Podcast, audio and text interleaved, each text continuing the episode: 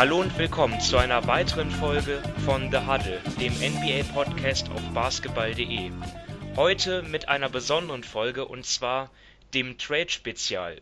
Es ist nur noch etwa eine Woche bis zur Trade-Deadline und zudem natürlich das große Thema Anthony Davis.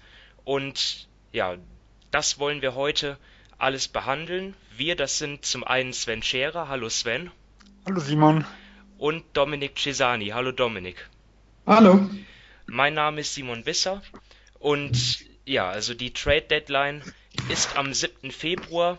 Ähm, bis dahin können die Teams noch äh, Trades vollziehen und natürlich das überragende Thema im Moment Anthony Davis. Ja, sein Agent Rich Paul hat am Montag über Adrian Wojnarowski äh, von ESPN die Bombe platzen lassen, dass der Superstar der New Orleans Pelicans ja seinen 2020 auslaufenden Vertrag nicht verlängern wird und auf jeden Fall ähm, ja so schnell wie möglich halt getradet werden möchte.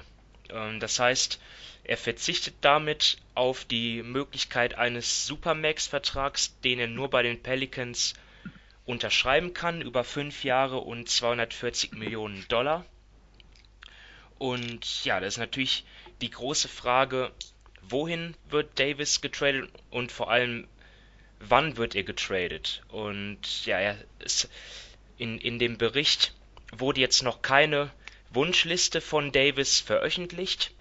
Äh, es hieß, es heißt nur, dass er, also Stand jetzt heißt es nur, dass er zu einem Team möchte, das äh, gewinnt und regelmäßig um Meisterschaften mitspielt. Ähm, ja, zudem noch, noch ein Detail, und zwar hat Rich Paul ähm, auch verkündet, dass ähm, ja, Anthony Davis ehrlich und klar sein wollte mit seinen Absichten und dass der Grund dafür ist, die Franchise jetzt zu informieren.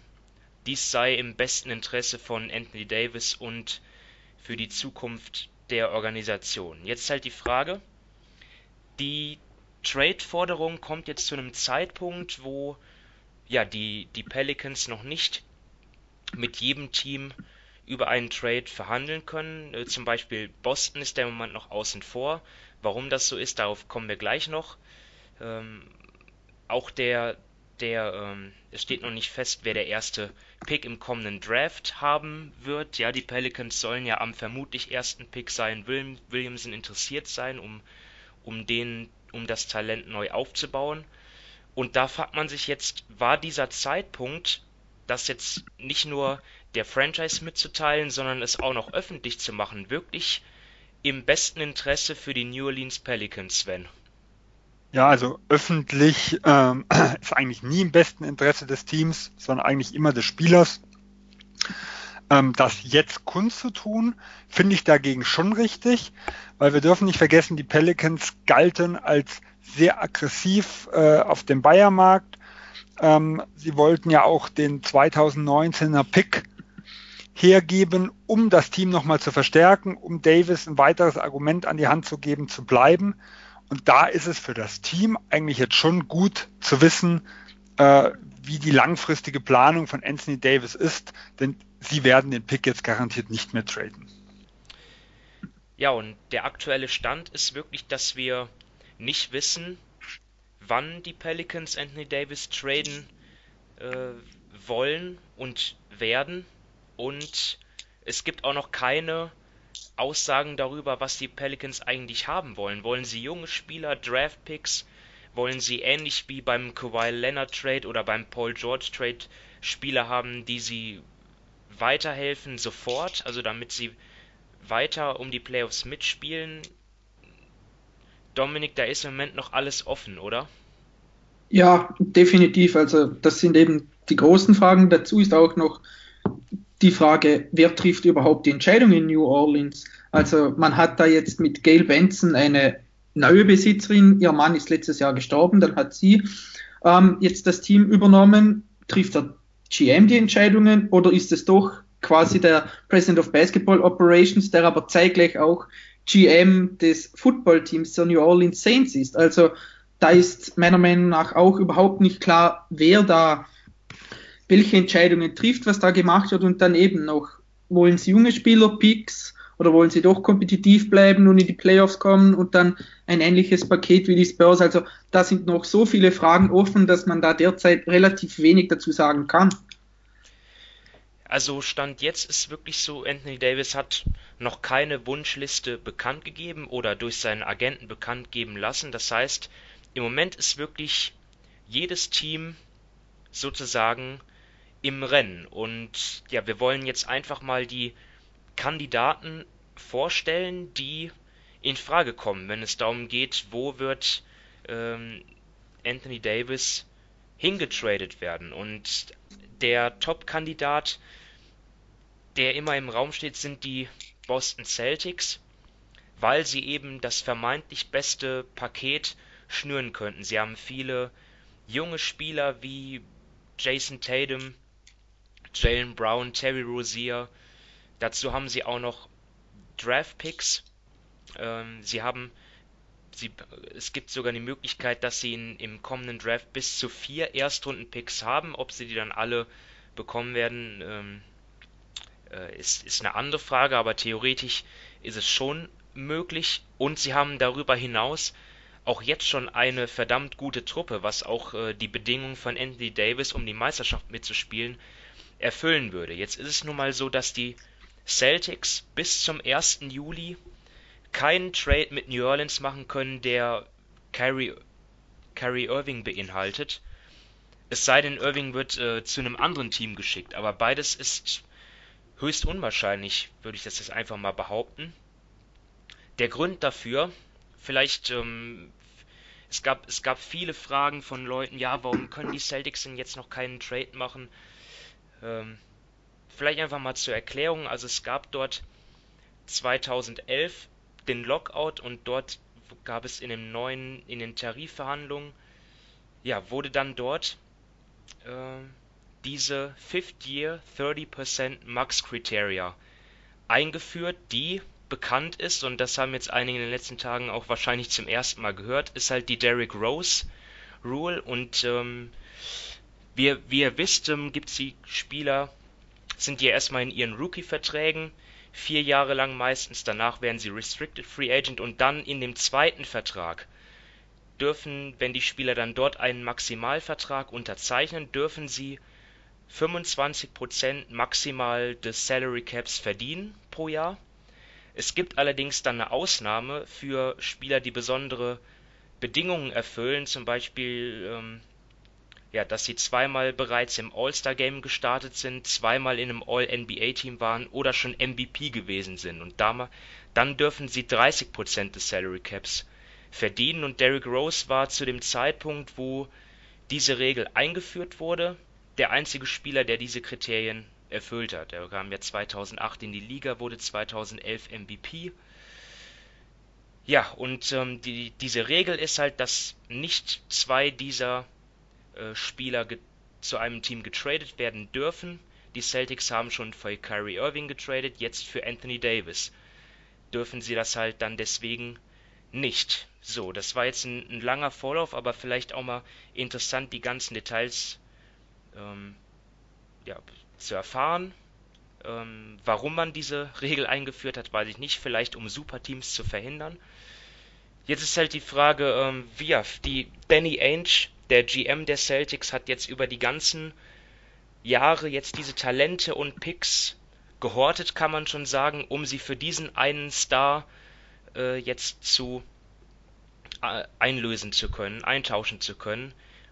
Allerdings sind die Celtics ja im Moment Untä zur Untätigkeit gezwungen. Ähm, Sven, glaubst du, dass Danny Ainge jetzt deswegen nervös ist? Wie, wie gehen die Celtics jetzt mit der Situation um? Und sind die Celtics wirklich noch Favorit dann im Sommer?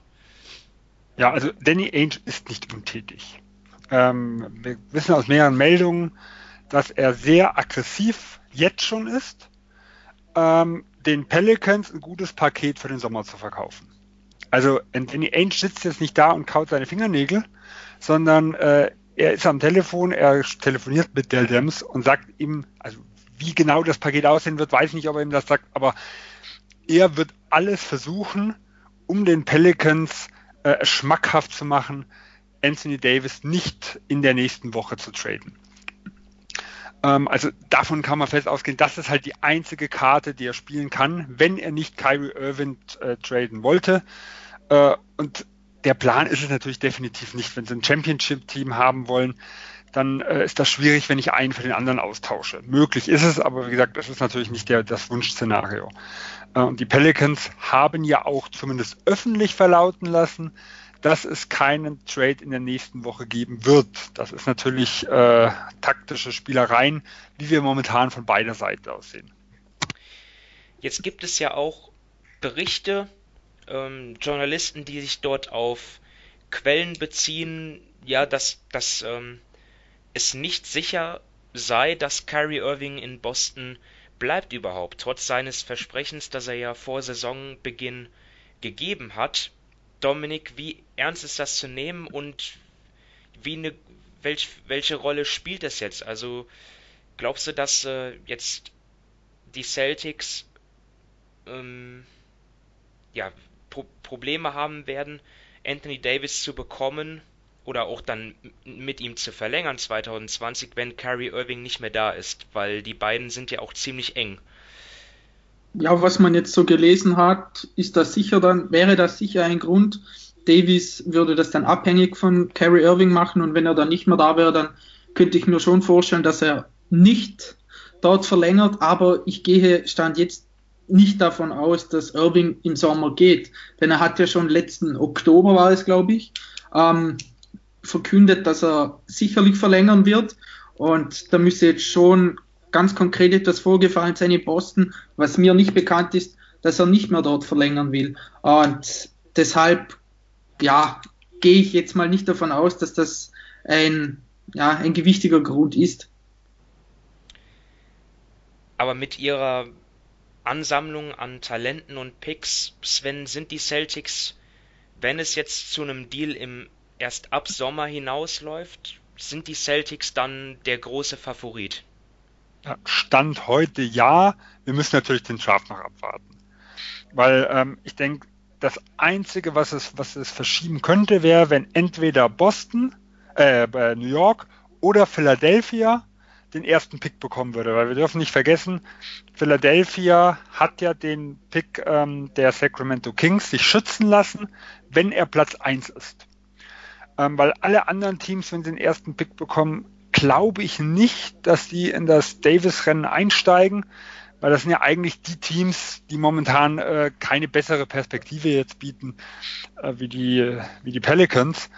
Ähm, aber bei den zwei Teams wäre das eine ganz gefährliche Sache. Aber ansonsten denke ich, dass Boston äh, das beste Paket schnüren kann und alle Pakete schnüren kann. Also Boston kann sagen, okay, New Orleans sagt, wir wollen ein Win-Now-Paket eher, das kann Boston bieten. Wir wollen ein Rebuilding-Paket mit Picks und jungen Spieler, das kann Boston bieten. Wir wollen ein Zwischending, das kann Boston bieten.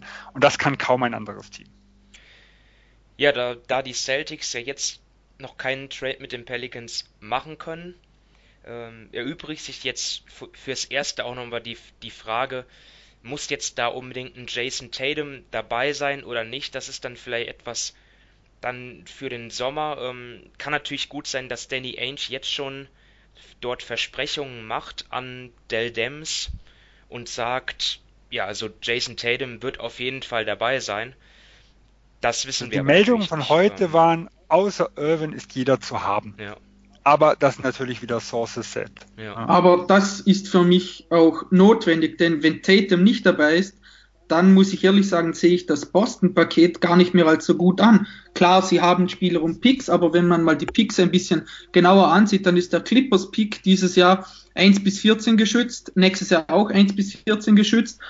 Und wenn die Clippers jetzt nicht in die Playoffs kommen, dann behalten sie den dieses Jahr. Dazu haben sie noch den Memphis-Pick, dieses, äh, dieses Jahr, der ist Platz 1 bis 8 geschützt. Memphis ist jetzt derzeit das schle schlechteste Team in der Liga. Also wenn da nichts mehr Außergewöhnliches passiert, dann behalten sie den auch. Nächstes Jahr ist dieser Pick von 1 bis 6 geschützt und 2021 ungeschützt. Und wenn Memphis wirklich Gasol und Conley abgeben will, dann werden die auch nächstes Jahr tanken. Also ja, dann deswegen finde ich den Pick extrem interessant. Ja, aber eben, aber Weil die werden 2021 nicht Ja, aber das sind ja noch zweieinhalb Jahre. Und verkauft das mal den Pelicans, dass sie ihren Highland, sagen wir mal, erst in zweieinhalb Jahren bekommen. Und der Sacramento-Pick ist dieses Jahr ungeschützt, aber Sacramento ist weit davon entfernt, ganz, ganz schlecht zu sein. Also derzeit wäre der Pick auf Platz 13 bei Sacramento. Also auch der Pick ist nicht irgendwie Top 5 oder so weiter. Und da muss ich ehrlich sagen, da gingen viele, auch ich natürlich,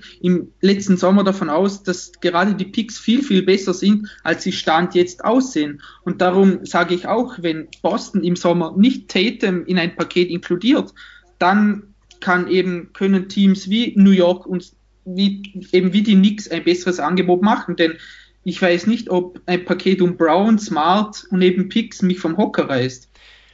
Also machen wir uns nichts vor, die riesen Vorteil haben sie natürlich nur, wenn auch ein Jason Tatum mit drin ist.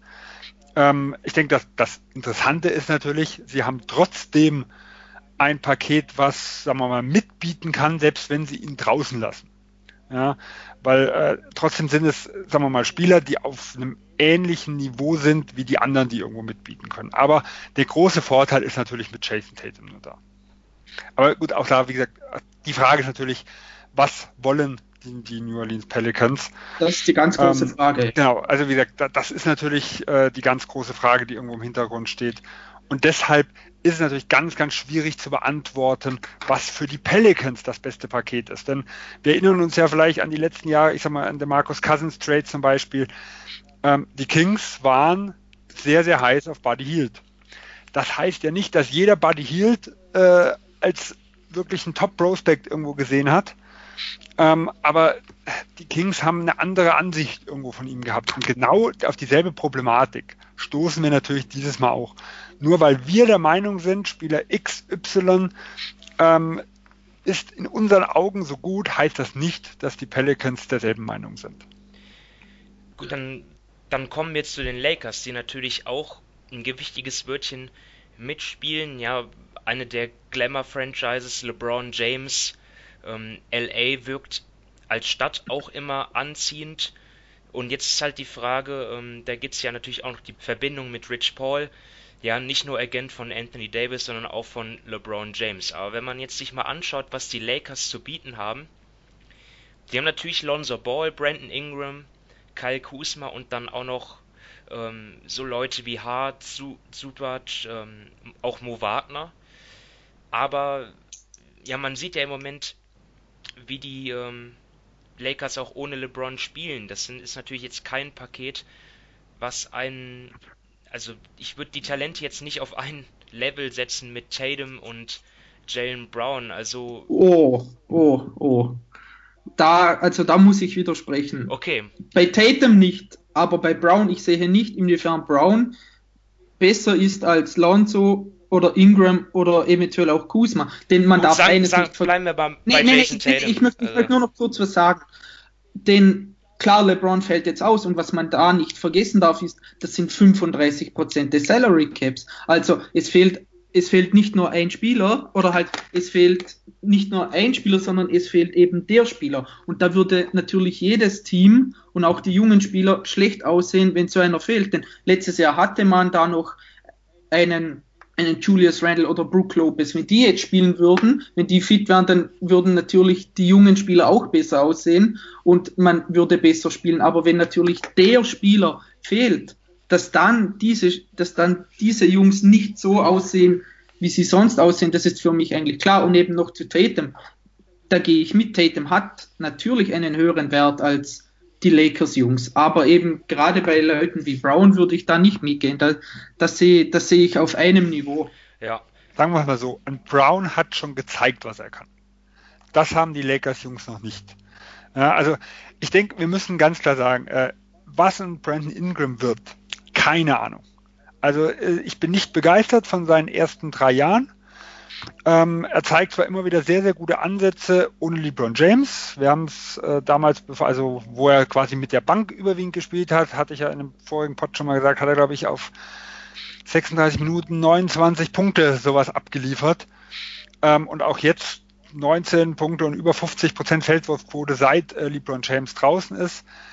Äh, trotzdem von seiner körperlichen Entwicklung bin ich nicht beeindruckt. Sein Dreier habe ich mir eigentlich vorgestellt äh, vor dem Draft, dass er sich besser entwickelt. Ähm, an die Linie, also er sucht den Kontakt nicht und er ist aus meiner Sicht, also du guckst mehr Lakers-Spiele wie ich, aber auch oft so ein bisschen so ein, äh, ja, ein, äh, jemand, der einen Ball hält, der nicht die schnellen Entscheidungen trifft, der in dem Decision-Making noch sehr, sehr unbeholfen wirkt. Und das ist nicht der Brent Ingram, den man eigentlich nach drei Jahren erwartet hat. Trotzdem war ich auch damals der Meinung, er ist extrem jung und er braucht Zeit. Also er ist zwar nicht, er ist nicht so weit, aber ich kann mir immer noch vorstellen, dass er von allen, inklusive Brown, sage ich mal, Tatum ausgenommen, der talentierteste Spieler werden kann. Momentan bin ich enttäuscht von ihm. Das muss ich so, so sagen. Die Entwicklung gefällt mir momentan noch nicht. Äh, Lonzo Ball ist für mich, wird definitiv ein guter Starter werden. Da bin ich überzeugt von. Wie viel mehr finde ich ganz schwierig. Ich glaube, er ist jemand, der extrem davon abhängt, was um ihn herum ist, also wie das System funktioniert. Und da muss man sagen, die Pelicans, zumindest nach allen Meldungen, scheinen sehr viel von ihm zu halten. Und wenn man gesehen hat, wie ein Alfred Payton äh, die Pelicans besser gemacht hat, wie ein Rajon Rondo die Pelicans besser gemacht hat, ähm, also Point Guards, die nicht schießen können, sage ich mal, irgendwo, die nicht unbedingt ein klassischer Offensiv, äh, Offensiv, äh, Offensivgefahr sind, da gehört er dazu. Und wenn wir davon ausgehen, dass das System so beibehalten werden kann, kann ich ihn mir auch gut bei den Pelicans irgendwo vorstellen. Ähm, für mich ist halt bei den Lakers wirklich die Ungewissheit sehr, sehr groß. Äh, und ich glaube, es kann wirklich in alle Richtungen irgendwo gehen. Momentan, wie gesagt, bin ich nicht beeindruckt, aber ich will sie nicht abschreiben. Das, das definitiv. Ich glaube, Potenzial ist definitiv da. Also meine Frage wäre gewesen, die Lakers müssen ja jetzt vor der Trade Deadline schon eigentlich ein Hammerangebot abgeben, damit sie eben den Vorteil, dass Boston nicht mitbieten kann, ähm, nutzen können. Jetzt meine Frage ist jetzt, ja, was müssen die Lakers da auf den Tisch packen, Dominik? Ja, ich meine, äh, es ist gerade vorher rausgekommen, dass sie den äh, Pelicans schon fünf verschiedene Trade-Angebote gemacht haben. Eines davon war eben ähm, Lonzo Ingram, Kuzma, Subac und der First Rounder dieses Jahr. Also das war eins von, ein von fünf Paketen und ich habe mir ausgeschrieben, also es müssen mindestens eben drei aus Lonzo, Kuzma, Ingram oder Hart rein, im Normalfall eigentlich vier, plus KCP, um für ähm, das Salary Matching, außer es wird natürlich noch ein drittes Team irgendwie inkludiert und eben der First Rounder dieses Jahr. Also das ist für mich sicher das Mindeste, das äh, in ein Paket rein muss. Denn wie du gesagt hast, der Vorteil, den man jetzt hat, ist, dass die Celtics nicht mitbieten können. Und wenn man die Chance hat auf einen Superstar, der noch nicht mal 26 Jahre alt ist, dann muss man ja einfach auch vieles hergeben. Und ich glaube, damit hätten die Lakers auch kein Problem. Und deshalb denke ich, falls es zu einem Trade kommt, ähm, sind da mindestens drei dieser vier Spieler dabei und sehr wahrscheinlich alle vier plus Picks. Also ich sag dir, was ich haben wollte. Also anfangen würde. Ich wollte alle vier ich wollte alle vier mögliche Picks, die sie abgeben können, und ich wollte Hill loswerden. Das wäre mein. Wir können noch über Pick-Swaps reden, aber das lasse ich jetzt mal außen vor. Das wäre das, was ich den Lakers erstmal aufs Auge drücken würde und würde dann hoffen, dass der Druck im Hintergrund von LeBron James groß genug ist, dass die Lakers ähm, quasi die Picks, die LeBron James nicht interessieren, und das sind die 23er und die 25er, aber mehr bis 25 können sie maximal abgeben, ähm, dass der Druck groß genug ist, weil mich würden interessieren die Picks hinten raus, um äh, langfristig, äh, sagen wir mal, wenn, wenn die drei, also wenn, wenn die Jungen nicht so einschlagen, wie ich mir das erhoffe, damit ich noch irgendwas habe hinten raus, weil im Endeffekt die Picks 19 und 21 wären für mich jetzt weniger interessant. Für mich wären die hinten raus interessant. Ja, wie gesagt, und, und dann mal gucken, vielleicht würde ich mich darauf einlassen, dass, dass man den Hill würde ich deswegen reinpacken, um quasi entgegenkommen zu können, weil das ist, glaube ich, äh, das, was den Pelicans am wenigsten wehtut, einen Hill zu behalten und die Lakers aber am meisten schmerzt, Hill mit aufzunehmen, weil äh, damit würden sie sich, sagen wir mal, zumindest um, drum herum zu bauen, würden sie sich da, äh, würden sich da einige Probleme aufhalten, wenn sie die 12 Millionen auch noch annehmen müssten.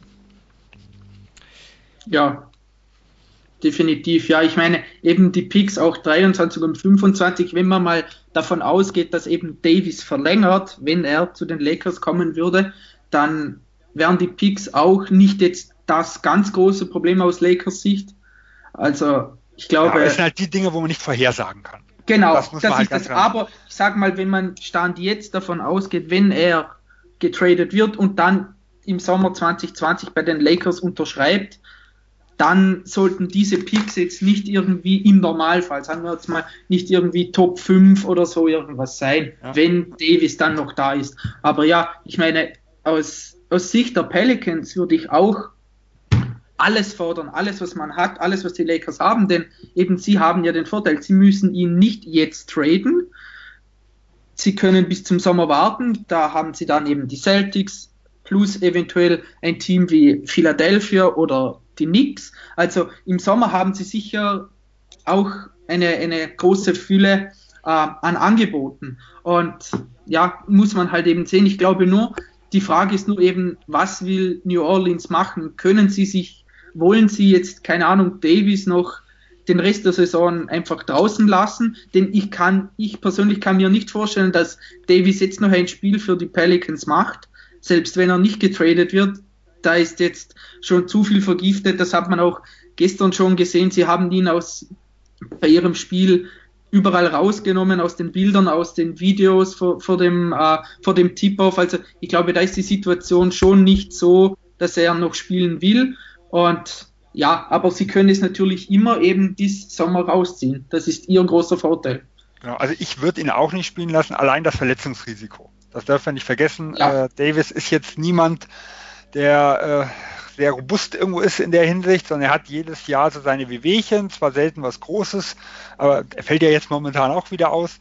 Das wäre mir zu groß. Und das Zweite ist, eines der wichtigsten ähm, Assets irgendwo, dadurch, dass es jetzt wissen, ist ja ihr eigener Pick. Weil New Orleans, gerade falls sie, nach, falls sie noch mehr dann äh, Ausverkauf machen sollten, ist ja zumindest im Rennen um Platz 5, 6, 7 irgendwo ähm, und mit der neuen Lottery-Reform ist da ja auch eine Chance, vorne reinzuspringen, sag ich mal, eine, ja. äh, unter, die, unter die besten vier. Und das ist natürlich was, was ein Davis äh, versauen würde. Ja?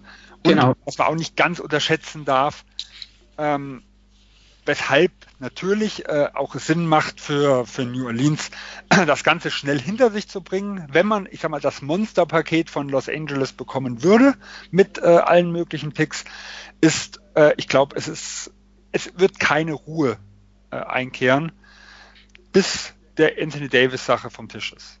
Das muss man halt auch irgendwo sehen. Und das darf man, das ist vielleicht nur eine Kleinigkeit irgendwo, aber man darf die Sache auch nie unterschätzen, äh, gerade für so ein Team, was eh Probleme mit Zuschauern hat.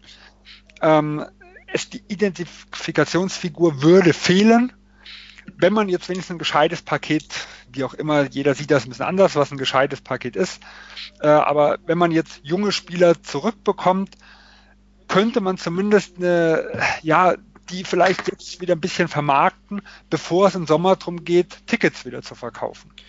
Weil wir analysieren viel das Sportliche, aber für die Teams, gerade für ein Team wie New Orleans, wo vielleicht von dem Trade sogar die Zukunft äh, in der Stadt irgendwo abhängt, äh, wie, wie der Ganze verläuft, ist das halt nun mal nichts Unwichtiges. Gut, dann ähm, lasst uns mal von den Lakers weitergehen, weil es gibt ja noch einige andere Optionen und das hatten wir auch schon angesprochen, zum Beispiel die Knicks. Ja, darf ich da gleich was dazu sagen? Ja. Ähm, Kristaps Porzingis ist gerade zu Dallas getradet worden. Was? Ja, hat Woj gerade geschrieben, ähm, the Mavericks have agreed to take on Tim Hardaway Jr. und Courtney Lee plus eben Porzingis zu Dallas. Boah, die haben ihn für einen Salary Dump benutzt. Ja. Ach du.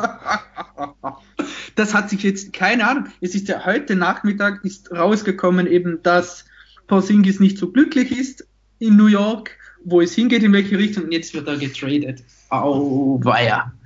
Äh, also nochmal, äh, es ist kein Dennis Smith Jr. dabei, keine das ist, das dabei. Ist, äh, das haben sie noch nicht geschrieben. Also sie haben jetzt Vogue hat es nur jetzt aus der Sicht von äh, den Knicks und die haben eben jetzt ähm, Porzingis abgegeben, die haben Tim Hardaway Jr. und Courtney Lee abgegeben.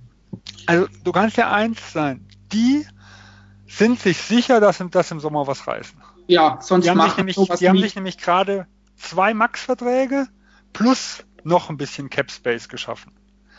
Äh, ob das jetzt der richtige Plan ist, lassen wir mal dahingestellt.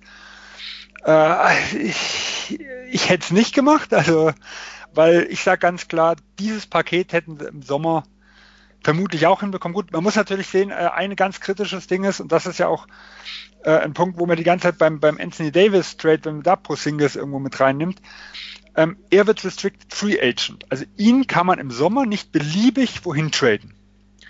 Ähm, Genau, das, das das heißt- wäre das wär auch das, das Ding gewesen. Ich denke mal, in einem Trade für Davis hätte Porzingis drin sein müssen. Und ja, das und hätte Im einen, Sommer müsste er zustimmen. das hätte und wenn er Trade nicht im nach Sommer New Orleans erschwert, wollte, ja. ging es nicht. Dasselbe wäre natürlich auch, wenn man Hardaway äh, und Lee mit reingepackt hat nach Dallas, wenn er dort nicht hin wollte. Ähm, und dazu kommt noch die Problematik, dass solche Trades mit, äh, mit, mit, also mit seinen Trade-Dingen äh, relativ kompliziert sind, äh, was das DBA mit irgendwo angeht. Ja, Aber und noch- das lassen wir mal außen vor. Ja. Noch Aber- ein Update zum Trade, Entschuldigung. Ähm, Mark Stein hat jetzt geschrieben, dass die Knicks Dennis Smith Jr. plus DeAndre Jordan plus Wes Math- Matthews bekommen. Also wie du gesagt hast, ein totaler Salary Down. Ja, also haben sie wenigstens noch einen Dennis Smith Ja, Jr. aber- als Wahnsinn. Asset sagen wir, irgendwo mitgenommen. Ob, ob der jetzt wirklich für die, für die Knicks eine Rolle spielt, ist eine andere Frage. Oder ob der einfach nur noch mal als späteres Trade Asset irgendwo genutzt wird. Aber äh, wir reden jetzt von einem Knicks-Team, was sich cap freigeschaut. So, da muss ich doch mal reingehen. So. Alter, 17 was ist hier los? 17 Wie gesagt, also ich hätte es nicht gemacht aus nix. Das ist für mich wirklich ein äh, High-Risk-Move, das kann man nicht anders sagen.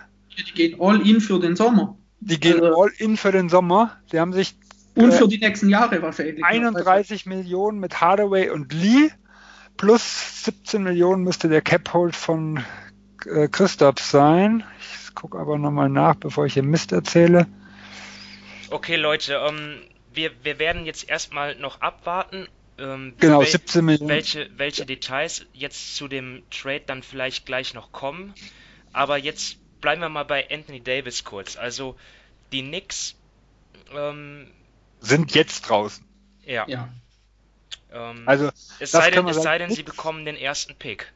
Ja, je, ich sage jetzt draußen. Sie sind Ja. jetzt draußen bis zum Ding. Wenn sie jetzt den ersten Pick bekommen, dann kannst du von ausgehen, äh, dass das definitiv, im, dass sie im Rennen, also wenn sie ja davon ausgehen, dass sie Top-Spieler kriegen Ja. äh, im Sommer, dann äh, ist auch der erste Pick im Rennen, ihn abzugeben quasi gegen Anthony Davis. Ähm, und jetzt, jetzt müssen wir auch nochmal zurück, mit zurückgehen. Äh, das wäre auch die einzige Angst, also die wirklich große Angst, die ich irgendwo hätte, wenn Davis und KD oder einer von beiden irgendwo kommt, dass Irvin Boston verlassen könnte. Weil das wäre ist für mich äh, der das einzige, wo ich wo ich wirklich ein bisschen bedenke, weil weil die Knicks standen immer schon mit drauf. Ich glaube nicht, dass sie momentan in der Position sind, aber wenn sie wenn sie jetzt sich, wenn sie jetzt die, also wenn sie irgendwie die Chance bekommen sollten, an einen der beiden plus vielleicht noch gute Spieler irgendwo zu bekommen oder vielleicht sogar an zwei, äh, dann hätte ich wirklich sogar Bedenken, dass, dass Irvin zumindest äh, sich überlegen könnte, Richtung nichts zu schielen. Ja, also das ist schon ein Ding, puh. Ja, Ich meine, wenn natürlich, wenn die Leute natürlich nicht nach New York kommen, dann ist natürlich der Teufel los. Eieiei. ja dann ist der Teufel. Ja, Ja, weil er ist ja also, nicht nur ein sehr guter Spieler, sondern er ist ja auch das Aushängeschild irgendwo gewesen. Ja, also auch von der Medienbeliebtheit dann dort. Aber sie haben sich, wie gesagt, 48 Millionen Cap Space geschaffen. Also nehmen wir mal den, den äh, Dennis Smith Jr. Vertrag raus, dann sind es vielleicht 45, aber diese kleinen Verträge bekommen sie ja problemlos nochmal los. Zusätzlich zu dem, was sie, was sie jetzt hatten. Ja, und sie waren ja jetzt schon bei über 30. Das heißt, wir reden ja wirklich jetzt von ganz grob überschlagen 80 Millionen Cap Space. Ja. Heiland. Wir reden vom 2010er Sommer, was in New York ist. Damals ging schief. oh ja. wow. Damit hätte ich jetzt niemals gerechnet, dass die so einen Trade durchziehen. Ja. Aber äh, für Dallas, das muss man ja auch mal sagen, Super. eine interessante Geschichte. Äh, KP und Doncic, das ist ein Fundament für die Zukunft. Ja, eben, wenn, Mal wenn Verletzungsdinge ausgenommen. Ja. Ja. das ist natürlich das Risiko jetzt bei ihm. Aber da und dann keine Picks mehr abgegeben zu haben. Also sie sind ja jetzt im Sommer, wenn sie dann befreit sind äh, von ihrer Atlanta-Geschichte dann irgendwo, hätten sie ja auch noch äh, zukünftige Picks, um nochmal flexibel zu sein in Richtung Trades. Das ist natürlich jetzt eine wahnsinnig spannende Geschichte. Allerdings würde ich jetzt trotzdem das schon Ja, noch weiß. mit, mit Anthony Davis das wieder, abhandeln. versuchst Ähm, äh, das äh, wieder in die Bahn zu lenken. ja, das, das ist nicht einfach, das fällt mir auch nicht ja, leicht, tut aber- mir leid, tut äh, mir leid, da bin ich einfach reingeplatzt. Ja, das ja. Nee, das ist ja, ist ja geil sowas, wenn dann einfach mal so ein krasser Deal dann einfach in der Aufnahme live reinkommt von Vogue. Dafür lieben ich, wir Vogue. ich glaube, da sage ich jetzt auch ganz klar, das hat die Chancen der Lakers jetzt auch erhöht. Ja, das hat es jetzt wirklich. Aber ich frage mich ehrlich, wissen die bei den Knicks schon etwas, dass da im Sommer welche kommen? Denn ansonsten eben dieser Deal ohne irgendwelche, ohne Garantien oder sowas für den Sommer finde ich unglaublich. Also, dass man das wertvollste Asset, das sie haben, ich meine, ich hätte mit ihm auch verlängert, selbst wenn er einen Max wollte. Ja, ja, definitiv. Also, äh, bevor, um, um nicht ganz wieder abzuschweifen, äh, wir machen gleich zwei Verschwörungstheorien auf. Sie wissen, dass Kevin Durant kommt und Sie wissen, dass die Liga Ihnen den ersten Pick gibt.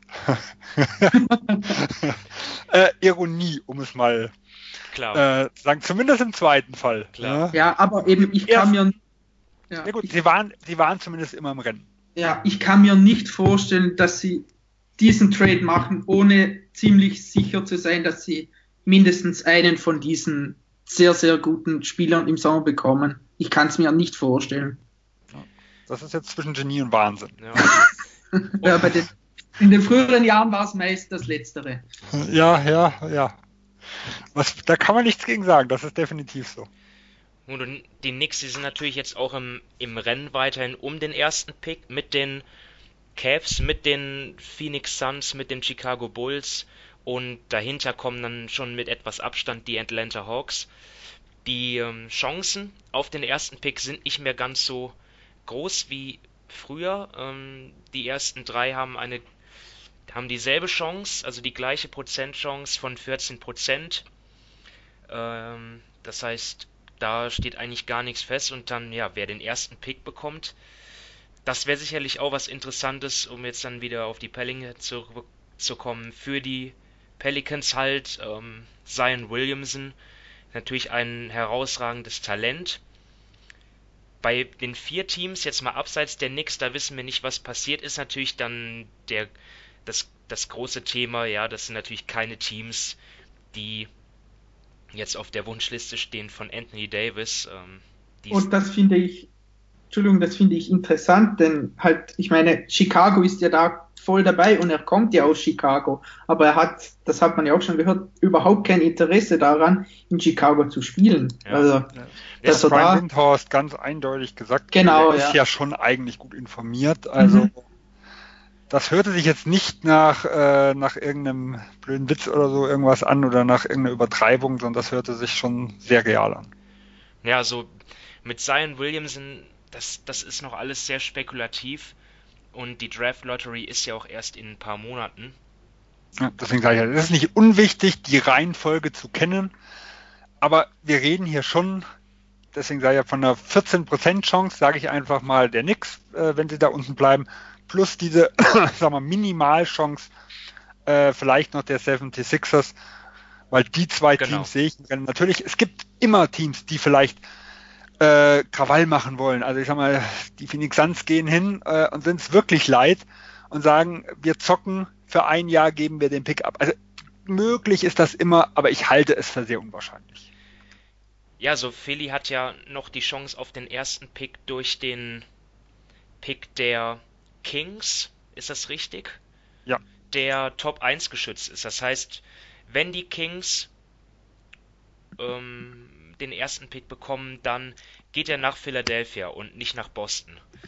So, genau, dann bekommt ähm, Boston den Philly-Pick. Ja, und darüber hinaus haben sie ja auch noch den 21er, den ungeschützten 2021 Erstrunden-Pick der Miami Heat. Dann gibt es, dann will ich jetzt auch mal Deals reinschmeißen, die unser Kollege Clemens äh, uns geschickt hat. Das wäre natürlich Ben Simmons gegen Anthony Davis, dann wäre dann vielleicht noch Markel Fultz dabei, der Heat Pick und dann auch noch Wilson Chandler, um das gehaltsmäßig passend zu machen. Oder auch Jimmy Butler plus Fultz plus X. Ähm, Dominik, siehst du die Sixers da irgendwie im Rennen um Anthony Davis?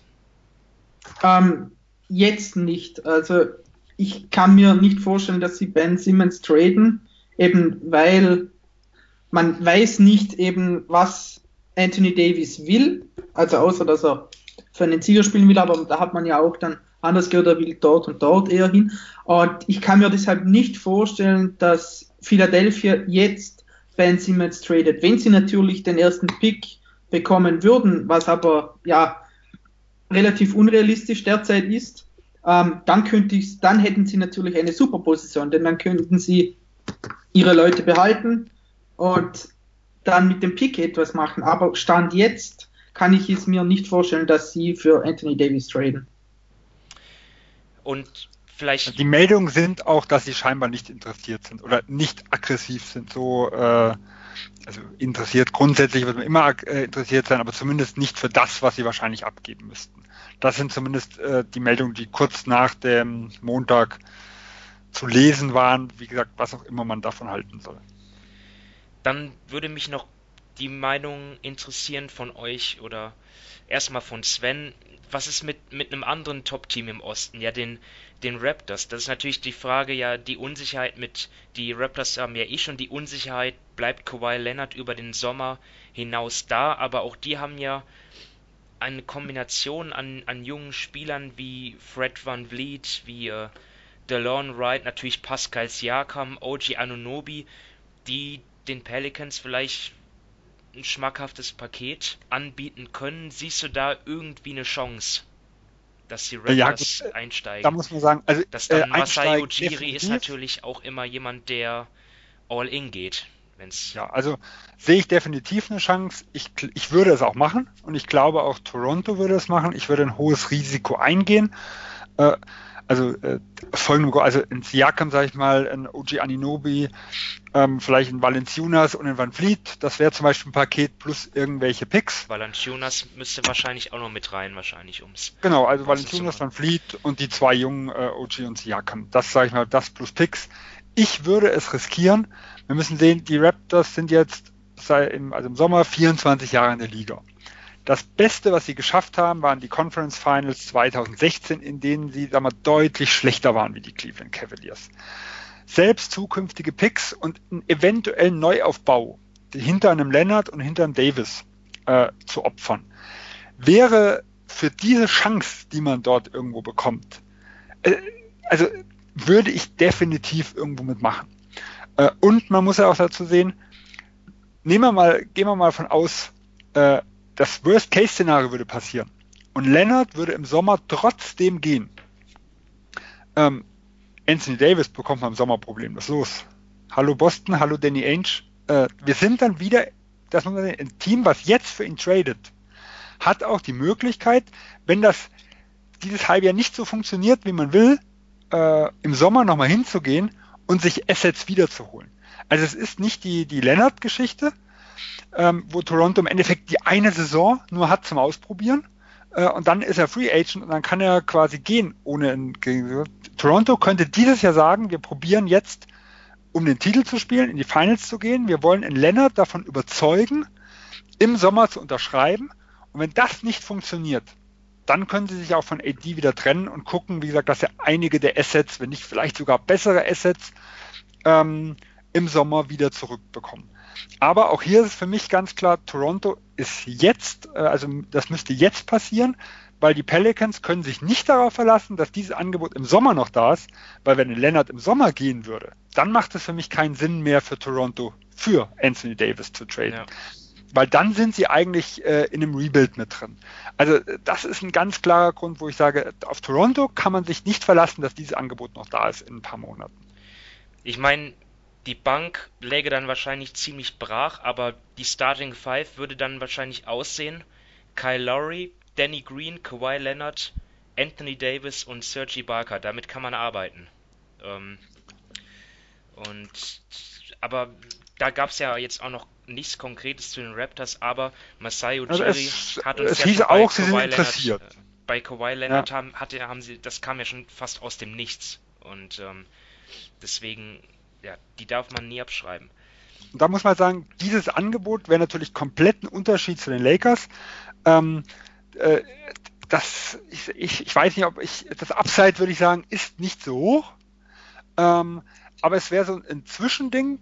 Die, die, Pelicans würden nicht ganz im Niemandsland versinken, wenn sie das nicht wollen, weil sie könnten, sagen wir mal, mit einer Startformation rangehen in Valenciunas, ähm, je nachdem, was halt mit Mirotic passiert, ich nehme, oder äh, Siakam. Ähm, dann hättest du einen Uji Aninobi, dann hättest du einen Holiday, je nachdem, was mit ihm passiert, sag ich mal irgendwo, und einen Fred Van Fleet. Also wir hätten hier schon ein solides Team, äh, wenn sie halt, wie gesagt, nicht dran, also wenn sie, sagen mal, so ein bisschen den Indiana-Weg gehen, und Indiana sagt ja auch damals schon, bevor sie Paul George äh, getradet haben, äh, und auch ein, zwei Jahre vorher hat Larry Bird das offiziell gesagt, wir werden in dem Markt nie so krass tanken. Und das haben sie in dem Jahr bewiesen, wo Paul George komplett verletzt ausgefallen war. Sie haben nicht da alles eingerissen und haben Hibbert und West gleich abgegeben, sondern sie haben um die Playoffs mitgespielt und sie haben es ja auch mit dem Oladipo-Trade genauso gezeigt, dass sie das ernst meinen. Und wenn die Pelicans in die Richtung gehen wollen, dann ist es natürlich so eine gute Mischung. Du hast junge Leute mit dem Siakam, äh, mit dem Aninobi, spielst aber auch, ja, ich weiß nicht, ob du in die Playoffs mitspielst, das ist immer so schwer zu sagen, je nachdem, wie, wie, das, wie sich das alles verschiebt im nächsten Jahr, aber du bist zumindest relevant. Äh, und wenn das das es ist, was die Pelicans wollen, dann wäre es ein interessanterer, interessanteres Angebot wie das der Lakers. Alles andere geht natürlich um die Talentevolution. Was, von wem hältst du mehr? Von einem Siakam oder von einem, von einem Ingram oder von einem Ball? Äh, da können wir natürlich nur spekulieren. Ja. Ich würde jetzt gerne dann noch weitermachen und dann vielleicht ein paar absolute Außenseiter noch reinbringen. Und ähm, ja, das ist für mich ein guter Zeitpunkt, um, um einen Trade mal zu besprechen, den wir über Twitter reinbekommen haben von Simon B. Tree. Oder wie es ausgesprochen wird, das weiß ich jetzt nicht ganz, aber er hat einen Drei-Team-Trade gepostet. Und zwar bekommen die Pelicans Mike Conley aus Memphis sowie Chris Middleton, Malcolm Brockton und Brooke Lopez aus Milwaukee. Die Bucks bekommen Anthony Davis und die Grizzlies Eric Bledsoe, ähm, aus Milwaukee und Nikola Miotic, Jake Diallo und Frank Jackson aus New Orleans. Und ich finde das eigentlich ganz interessant, weil auch ich habe mir Gedanken gemacht, wie könnten vielleicht die Bugs irgendwie einsteigen. Ähm, bin aber dann zu dem Schluss gekommen, dass Chris Middleton und Brooke Lopez schon wirklich essentielle Spieler sind und ob die ob die Bucks jetzt wirklich ihren zweit- und drittwichtigsten Spieler vielleicht und mit Bledsoe auch noch den viertwichtigsten Spieler abgeben, und, um AD zu bekommen, da war ich mir dann halt extrem unsicher. Und natürlich auch aus, aus Sicht der Pelicans der, der beste Spieler, ähm, vielleicht Mike Conley, vielleicht ist es Chris Middleton. Beim Middleton ist es so, der Vertrag läuft aus wird vielleicht nicht in, in, in New Orleans bleiben. Was bringt das dann den Pelicans? Etwas schwierig. Was sagst du dazu, Dominik? Ja, also ähm, ich sehe das eigentlich ähnlich wie du. Ich finde den Vorschlag recht interessant, aber ich würde ihn sowohl aus Pelicans als auch aus Bucks Sicht nicht machen. Und eben fangen wir mal mit den Bucks an. Ich würde das nicht tun, weil mit diesem Trade würden sie vier von fünf Leuten aus ihrer Starting Five traden. Für vielleicht, sagen wir mal, eineinhalb Jahre Davis oder vielleicht nur bis Sommer für Anthony Davis. Und ich meine, das Team funktioniert jetzt wirklich gut. Sie haben ein tolles Team um Giannis aufgebaut, das sehr, sehr gut ähm, passt. Und deshalb kann ich mir nicht vorstellen, dass sie das Team jetzt auseinanderreißen. Also wirklich vier von den fünf Startspielern abgeben. Ähm, bei den Pelicans kommt es natürlich, das haben wir eh schon besprochen, darauf an, was sie wollen. Aber hier kann ich es mir auch nicht vorstellen, dass sie sich den Conley-Vertrag ans Bein binden wollen und im Sommer dann Middleton noch bezahlen, denn wenn sie Middleton ohne Gegenwert verlieren, wäre das brutal. Und Middleton wird im Sommer sicherlich viel Geld bekommen. Und wenn man sich dann mal vorstellt, dass ihr, ein, ja, ihr, ein, ein sehr, sehr großer Teil ihrer Salary Caps mit Conley, True Holiday und Chris Middleton voll ist, dann sehe ich da wirklich kaum Upside. Also das Team schreit dann enorm nach Mittelmaß und keine Playoffs. Dazu wird auch noch Brocken im Sommer Restricted Free Agent. Also das sind alles solche Dinge, die die, die Sache meiner Meinung nach sehr verkomplizieren und deshalb kann ich mir nicht vorstellen, dass die Pelicans oder auch die Bucks diesen Trade machen würden, auch wenn er natürlich jetzt von den ganzen involvierten Spielern her sehr, sehr interessant wäre. Also ich hack da mal ein. Aus Bucks Seite würde ich es machen. Okay. Ja, sie verlieren vier Leute, aber alle vier werden Free Agent im Sommer alle vier müssen bezahlt werden und können richtig teuer werden. Ähm, andersrum hast du Anthony Davis, der, sag mal, man muss sehen, Anthony Davis hat einen Trade-Kicker. Also sagen wir mal, wenn, wenn der noch mit ins Spiel kommt, wird er ein bisschen teurer wie das, was, äh, was quasi überall auf den Seiten vom Gehalt steht. Aber wir haben einen Anthony Davis, der dann, sag ich mal, bei knapp 30 Millionen irgendwo wäre. Ähm, ich sage, das wird in Middleton, wenn es dumm läuft, auch verdienen. So. Aber du musst nicht nur Middleton bezahlen, du musst einen Bledsoe bezahlen du musst einen Brockton bezahlen und du musst vielleicht sogar einen Lopez bezahlen, für den du nicht mal Bird-Rechte hast. Also wo du einfach nur hoffen kannst, dass die Mid-Level-Exception irgendwo ausreicht. Bedeutet eigentlich, dass sich die Bucks zusätzlich zu einem Duo Davis Jonas ähm, Capspace schaffen. Das heißt, dann wäre das plötzlich ein hochinteressantes Team. Wenn dann, sagen wir mal, für irgendwelche, man bräuchte dann eigentlich einen Point Guard, sagen wir, für irgendjemanden wie einen Kemba Walker zum Beispiel, wenn er jetzt nicht in Charlotte bleiben würde. Äh, vielleicht auch wieder für einen Bledsoe, wenn er zurück will.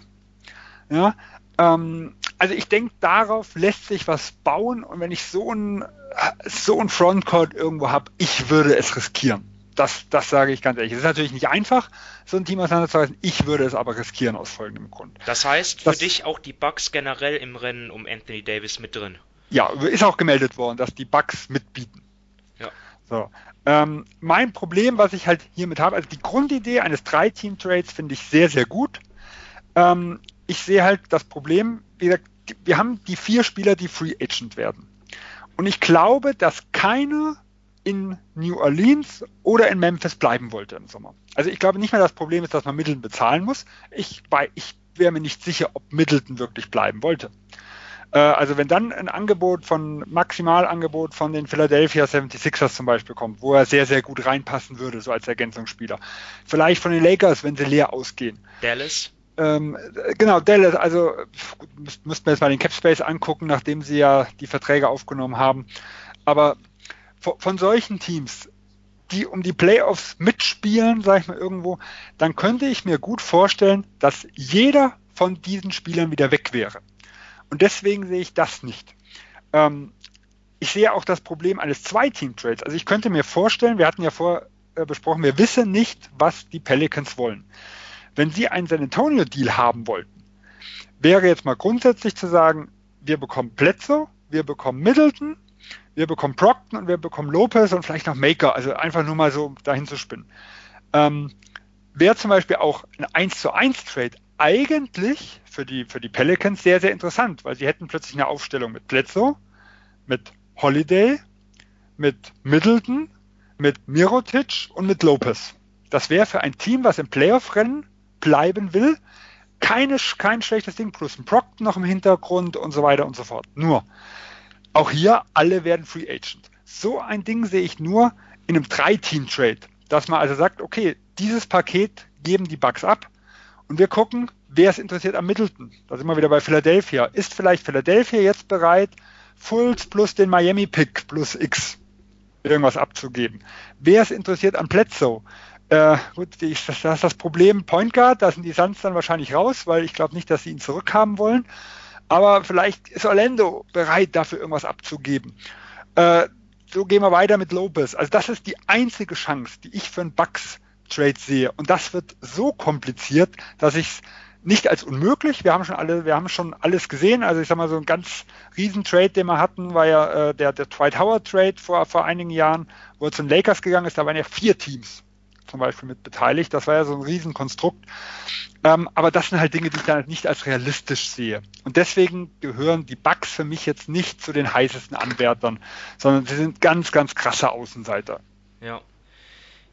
Ich denke mal, wir, wir nähern uns dem Ende der Anthony Davis-Thematik, äh, aber ja, das, das glaube ich, glaub ich wirklich. Ähm, es gibt jetzt noch ein paar Teams, ähm, auch auf Anregungen und von, von unserem Redakteur Christian Orban zum Beispiel, der dann auch gesagt hat, ja, was mit, mit Portland vielleicht, ähm, CJ McCollum, Zach Collins plus vielleicht noch ein Pick oder ein anderer Spieler für Anthony Davis oder die Clippers.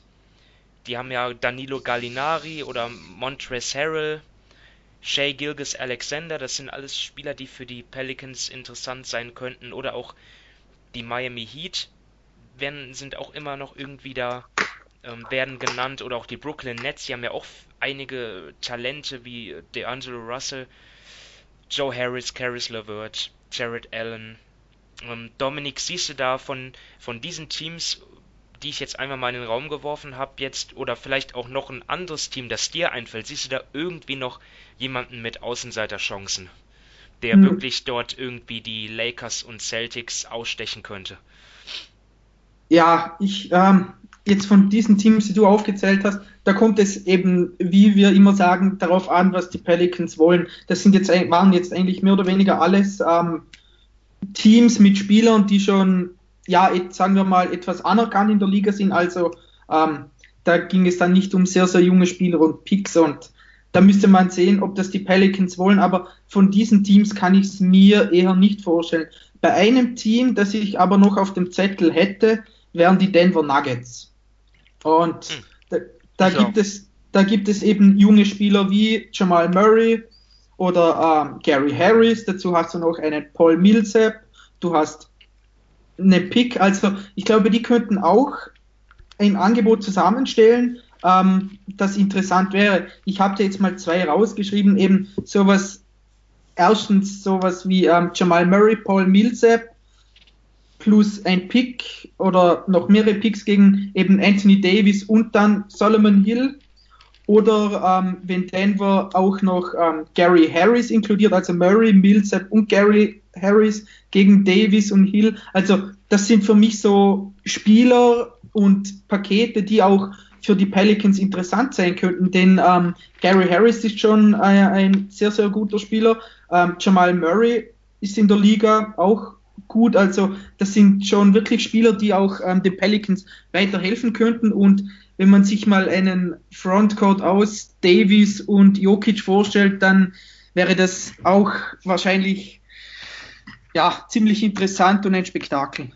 Ja, vielleicht auch, also ich habe Denver auch noch mit auf der Liste, vielleicht mal ein ganz interessantes Detail. Ähm, Tim Connolly, der GM, war unter Dell Dems vorher Assistant GM also bis 2013, bis er bei den Nuggets äh, angefangen hat. Also er war mit in dem Jahr dabei, wo auch Davis getradet, äh, äh, gedraftet wurde.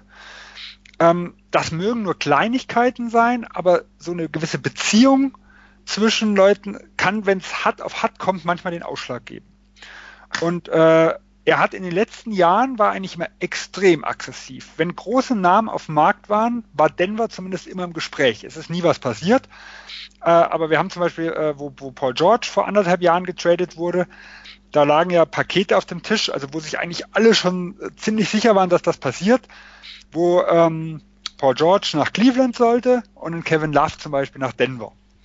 Ähm, sie waren beim ersten Mal wo Kevin Love, also wo er nach Cleveland getradet wurde, 2014, waren sie schon mit im Rennen bei einem Kevin Love. Wir reden jeweils von, also, äh, von, einem, von einem auslaufenden Vertrag teilweise oder von einem Kurzvertrag irgendwo. Äh, wenn Jimmy Butler, also wenn diese Namen waren, Denver war immer mit im Rennen. LeBron James wollten sie, ähm, ähm, wollten, sie, wollten sie quasi ein Gespräch im Sommer haben, haben sie nicht bekommen. Und Dwayne Wade haben sie versucht in der Free Agency äh, äh, irgendwo zu kriegen. Also Denver war extrem aggressiv. Da könnte ich mir durchaus vorstellen, und wie gesagt, ich habe auch ein Paket zusammengestellt, wo ich, wo ähnlich ist wie im Dominic Science, ähm, mit, mit Millsap, mit Murray und ich habe halt Michael Porter Jr. mit reingepackt statt ein Pick, weil Picks die sind diesjährig diesen los, also der könnte frühestens ja 2021 wieder sein. Ich weiß nicht, ob sie gerne diese zukünftigen abgeben würden, aber da wäre mal halt ein Millsap jemand, der, deswegen so, so Mittelmaß wieder am Ding. Millsap, jemand, der jetzt den Pelicans wieder ein bisschen helfen kann, der aus Louisiana kommt, der vielleicht auch so ein bisschen, ja, richtige Strahlkraft kann man nicht sagen, aber wo man so zumindest ein bisschen Identifikation mit hat. Und Murray ist jemand, der jetzt auch schon hilft, aber trotzdem noch jung genug ist, um quasi ein Spieler in den nächsten zehn Jahren zu sein. Und halt Michael Porter Jr. ist ja jemand mit Star-Potenzial, aber auch mit riesen Bastgefahr durch die Verletzung. Also das wäre so, finde ich, noch ein ganz interessanter ähm, jemand, der halt so, wo man sagen kann, den probieren wir noch aus. Das ist so jemand, ja, der, der vielleicht auch mal der beste Spieler dieses Pakets werden könnte. Also ich habe Denver zumindest auch äh, auf meiner Liste. Und was sagst du zu den, zu den anderen Teams? Ja, Portland, das wären halt, ja, das wären für mich halt, also gut, Brooklyn weiß ich, sehe ich jetzt nicht so richtig. Also gerade durch die Verletzung von LeVert ist für mich so das beste Asset, was sie haben. Äh, die Clippers äh, haben ja auch viel vor im Sommer. Ne? Ja, ja, gut, aber die Clippers, die wollen ja auf Starjagd gehen. Also für mich würde Clippers und Portland von derer Seite aus Sinn machen, aber das wären halt wirklich San Antonio Deals. Also da müssten die halt, ähm, also ich habe wieder, ich habe mir auch Paket mal aufgeschrieben gehabt bei, bei Portland. Ähm, AD, Hill und Wesley Johnson für McCallum, Nurkic, äh, Sach Collins, Simmons und den 2019er Pick.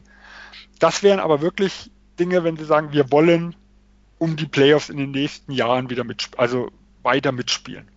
Äh, das gleiche bei den Clippers, wenn ich zum Beispiel Harrell, Gallinari, äh, Williams und einen Shake Gilchrist Alexander, äh, wo ich dann quasi immer so ein Talent, sag mal, irgendwo noch habe, aber hauptsächlich es irgendwo darum geht, wir wollen relevant bleiben. Es wäre, wie gesagt, der klassische Spurs-Move. Ich glaube momentan nicht, dass sie das bevorzugen. Also ich könnte mir vorstellen, dass es, wie gesagt, am ehesten so ein Zwischending oder wirklich die Rebuild-Variante ist. Aber wenn sie wirklich in die ganz aggressive äh, Richtung gehen und sagen, also wir wollen im nächsten Jahr unbedingt um die Playoffs spielen, unser Markt braucht das, weil wir wissen nicht, was im Hintergrund dort abläuft. Äh, die, die Pelicans sind selbst mit Anthony Davis, weil, also viele sagen, es ist die Nummer drei in der Stadt, wenn überhaupt. Die Saints sind ganz vorne, dann LSU und dann, wenn, wenn, wenn nicht irgendwie vielleicht noch eine Fußballmannschaft von irgendeiner Jugend davor ist, also so extrem stellen es die, die, ähm, die Beatrider der Pelicans ja teilweise da, dass sich selbst um die Anthony Davis Sache äh, keiner interessiert hat, bis die Saints ausgeschieden sind. Und wenn jetzt Super Bowl mit den Saints wäre am Sonntag, würde es auch jetzt noch keinen interessieren. So krass stellen es die Reporter zumindest da aus New Orleans. Und da kann ich mir halt vorstellen, dass die Beweggründe vielleicht andere sind, wie wir es sinnvoll erachten würden. Wir haben es ja auch gesehen, quasi damals beim Chris Paul Trade, ähm, der, der nachher quasi vom Pseudo-Besitzer, also vom, vom, äh, von David Stern quasi ähm, annulliert wurde, war ja äh, das klassische Gegenteil von dem, was nachher rausgekommen ist, sondern war wirklich ein, ein Move, der dann damals Paul Gasol, glaube ich, gebracht hätte und Lama, nee, Gasol doch Houston, also Lama Odom, also Kevin, Kevin Martin, also Leute, die halt Win Now waren. Ähm, das ist natürlich nicht auszuschließen. Und dann wäre Portland und die Clippers interessant, aber ich rechne eigentlich nicht damit. Ja.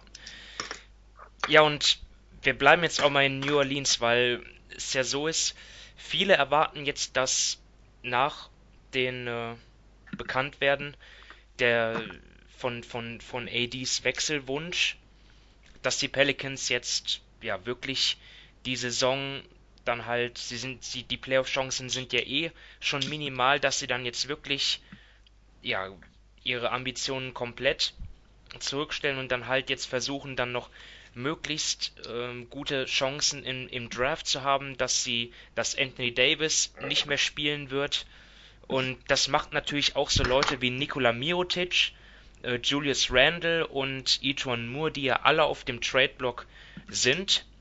Ähm, ja, jetzt auch dann zu Trade-Kandidaten und auch noch Drew Holiday ist ja auch noch da, auch noch ein, ein Spieler von All-Star-Format und der hat jetzt zuletzt ein interessantes Zitat gebracht, wo er dann gesagt hat, dass er es wirklich genossen habe, mit AD zu spielen und dass er halt 90 zu 90 Prozent wegen ihm in New Orleans geblieben ist. Die anderen 10 Prozent waren wahrscheinlich ähm, der Vertrag.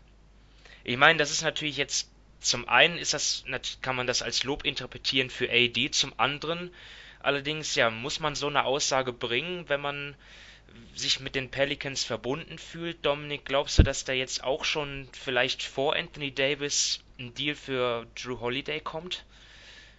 Ähm, ja, das ist sicher möglich. Eben die Aussage hat dann doch schon, war doch dann schon relativ eindeutig und er ist, er könnte auch für viele Teams ein interessanter Spieler sein. Also da gibt es dann mit, ähm, mit Utah eventuell, Philadelphia auch. Also ich glaube, er könnte da vielen Teams weiterhelfen und wenn die Pelicans wirklich versuchen, eben diese Spieler, die du vorher genannt hast, ähm, wegzutraden, dann ist er sicher einer der ersten Kandidaten, ähm, die der Interessenten hat. Ja, und um mal konkret zu werden, also auch da hat uns unser Kollege Christian Orban geholfen. Er hat zum Beispiel vorgeschlagen, dass halt sogar Holiday und Mirotic in einem Deal äh, vielleicht nach Utah gehen könnten für Ricky Rubio, Derek Favors und einen weiteren Spieler, vielleicht Dante Exum. Ja, Philly ist vielleicht in der Konversation, Markel Fultz vielleicht dann dabei, Wilson Chandler. Ähm, ja, der Heatpick, ich meine, das wäre vielleicht schon etwas viel. Sven, was, was sagst du? Welchen ja. Deal hast du für Holiday? Also ich was sehe, sagst du zu den beiden Deals? Ich fände es für Utah super interessant, den Deal. Ich glaube nicht, dass sie äh, die Assets haben, um äh, also vielleicht Mirotic zu holen, ja. Für Holiday könnte, also dann müssten die anderen Teams, die ich so auf der Liste hatte, schon nichts hergeben wollen irgendwo. Also er, er wäre für mich der perfekte Spieler neben, neben Mitchell, weil er ähm, er ist ja eigentlich jemand, wo jetzt selbst beim Pelicans überlegen, ist es ein Einser, ist ein Zweier.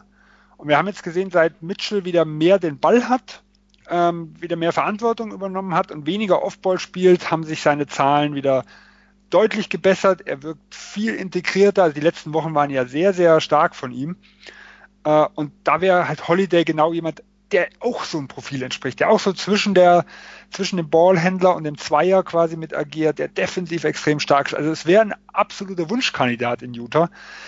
Aber ich, also ich sehe halt nicht unbedingt, was, was sie bieten können, was New Orleans interessieren könnte. Also höchstens sie sagen, wir geben zukünftige Picks, also sehr, sehr viele irgendwo ab. Ähm, nur da weiß ich nicht, ob Utah dieses Risiko irgendwo eingehen wird. Das ist zumindest kein, also die haben sehr, sehr gut gedraftet die letzten Jahre. Für die sind diese Picks sehr viel wert. Ähm, und deswegen kann ich mir nicht vorstellen, dass sie so ein hohes Risiko eingehen würden. Wie gesagt, wäre aber für mich ein absolutes Wunschszenario. Ich habe Philadelphia auch äh, sehr, sehr hoch dort im Kurs, wenn sie auf Cap Space verzichten. Du hast die Pakete ja eigentlich schon genannt, also äh, ein Fulls und ein Miami Pick, das wären für mich so die zwei äh, Hauptassets und dann muss man halt noch irgendwo die ganze, ähm, ja, den Cap Space irgendwo mit hinbekommen.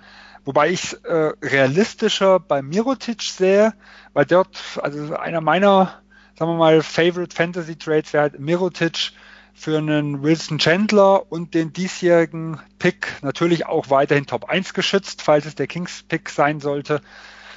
Ähm, und gut, eventuell kann man nochmal Zweitrunden-Picks mit reinpacken oder, oder ein, Cosma oder sowas, aber das, so, der Schwerpunkt wäre halt Cap-Filler äh, plus, plus ihren Pick, weil Mirotic, denke ich, der würde Philadelphia weiterhelfen. Und der wäre auch kein Risiko, wenn sie Cap Space im Sommer haben wollten. Gut, also da hake ich dann sofort mal. Also glaubst du, dass für, dass die Sixers für Mirotic so viel abgeben müssten, weil er ist ja auch jemand, dessen Vertrag ausläuft. Äh, ja, also ich glaube erstmal der Philipp-Pick wäre jetzt ja nicht so viel. Es ist Gerüchte ja, der, zufolge. Der landet an relativ, 25 vielleicht oder so. Genau, der landet an 25. Gerüchte zufolge in kein jetzt extrem guter Draft irgendwo. Äh, klar, Philadelphia hat im letzten Jahr mit, mit Charms gezeigt, ähm, dass sie auch dort soliden Rollenspieler bekommen können. Aber für Philadelphia geht es in diesem Jahr ja schon viel. Also äh, sie müssen eventuell, je nachdem, welche, welche Strategie sie fahren, einen Free Agent überzeugen, dass er sich dem Kern anschließt. Sie müssen einen Jimmy Butler überzeugen, dass er in Philadelphia langfristig bleiben will. Äh, und sie sind eigentlich momentan nicht tief, weil äh, wir keine Ahnung haben, was mit dem Michael Fultz ist, der ja wieder, wieder da in Philadelphia sein soll, aber wann er spielt, ob er spielt, also ich habe keine Informationen irgendwo gehört. Es ist alles sehr mysteriös weiterhin. Ähm, also da würde jemand wie, wie Mirotic eigentlich jetzt perfekt passen, weil wir müssen ja sagen, er hat die Pelicans im letzten Jahr deutlich besser gemacht. Äh, sie hatten viel mehr Spacing. Neben Davis hat das sehr, sehr gut gepasst und ich sehe keinen Grund, warum das im Beat nicht passen sollte. Und, und äh, die, die Bulls haben damals auch einen Erstrunden-Pick, einen vermeintlich besseren bekommen, mussten natürlich auch noch Ajik aufnehmen. Also ich glaube, es, es wäre genau so ein Deal, den ich mir wirklich äh, vom, vom, Wert her vorstellen könnte. Und ich glaube auch, dass Amirotic, wie gesagt, äh, mit, mit Utah, mit vielleicht mit Portland, auch vielleicht Brooklyn. Milwaukee, noch, OKC. Ja, ja, das sehe ich halt nicht. OKC hat ja der 2020 Es sind halt, es sind halt viele Teams, die so jemanden gebrauchen könnten. Das spielt natürlich New Orleans in die Karten. Genau, wo ich halt das Problem bei OKC zum Beispiel sehe, sie haben ja einige, jetzt muss ich mal gucken, Erstrunden-Picks schon vergeben, sie müssten welche in ferner Zukunft abgeben und das, das, das traue ich Sam Priesty, Sam Priesty nicht zu für einen, ähm, für einen Rental. Und äh, es ist halt auch wieder recht teuer. Also da müssten höchstens extrem schlechte Verträge, also falls ein Andrew Robertson, von dem wissen wir auch noch nichts, falls sie den mittlerweile als sehr schlechten Vertrag ansehen, und dort vielleicht äh, gleichzeitig äh, Cap Space an sich, also Cap loswerden wollen, dann vielleicht, ja, aber es gibt halt schon einige Kandidaten. Deswegen denke ich, ein Erstrundenpick muss rein, wenn in Mirotic, ähm, egal ob nach Philadelphia, nach Utah, wie gesagt, nach Portland, nach Brooklyn, nach äh, New Orleans, äh, nach, nach Oklahoma City. Es müsste überall ein Erstrundenpick rein, meiner Meinung nach. Okay, wollt ihr noch was zu Drew Holiday sagen oder wollen wir uns den weiteren Trades. Ich, ich, hatte Dallas noch auf der Liste, aber äh, Dallas ist halt auch jetzt so noch eine Rolle spielt, ja. weil da war natürlich jemand wie ein Dennis Smith Jr. mit Harrison äh, Barnes oder Wesley Matthews hatte ja, ich da mit, jetzt. Mit, genau, äh, aber das.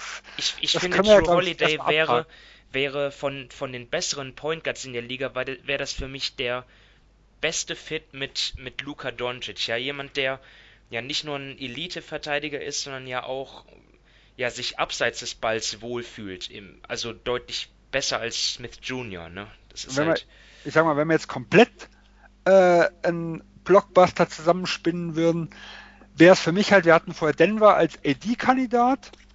Ähm, wenn, äh, für mich würde es auch Sinn machen, Anthony Davis plus ein Holiday zum Beispiel nach Denver zu geben, um dann Murray Harris ein Paket zu schnüren. Also um sich jüngere Leute von den Nuggets zu holen und quasi ein Holiday damit mit reinzupacken. Das wären für mich nochmal so Szenarien. Ja, aber wie gesagt, also Top-Favorit, also würde ich jetzt sagen, von, von den Assets her, wenn sie wollen, äh, wäre Philadelphia. Phoenix ist alles zuzutrauen, was Point Guard angeht. Die haben jedoch das Problem, sie müssten halt äh, einen Anderson mit reinpacken, also den Vertrag inklusive 2020.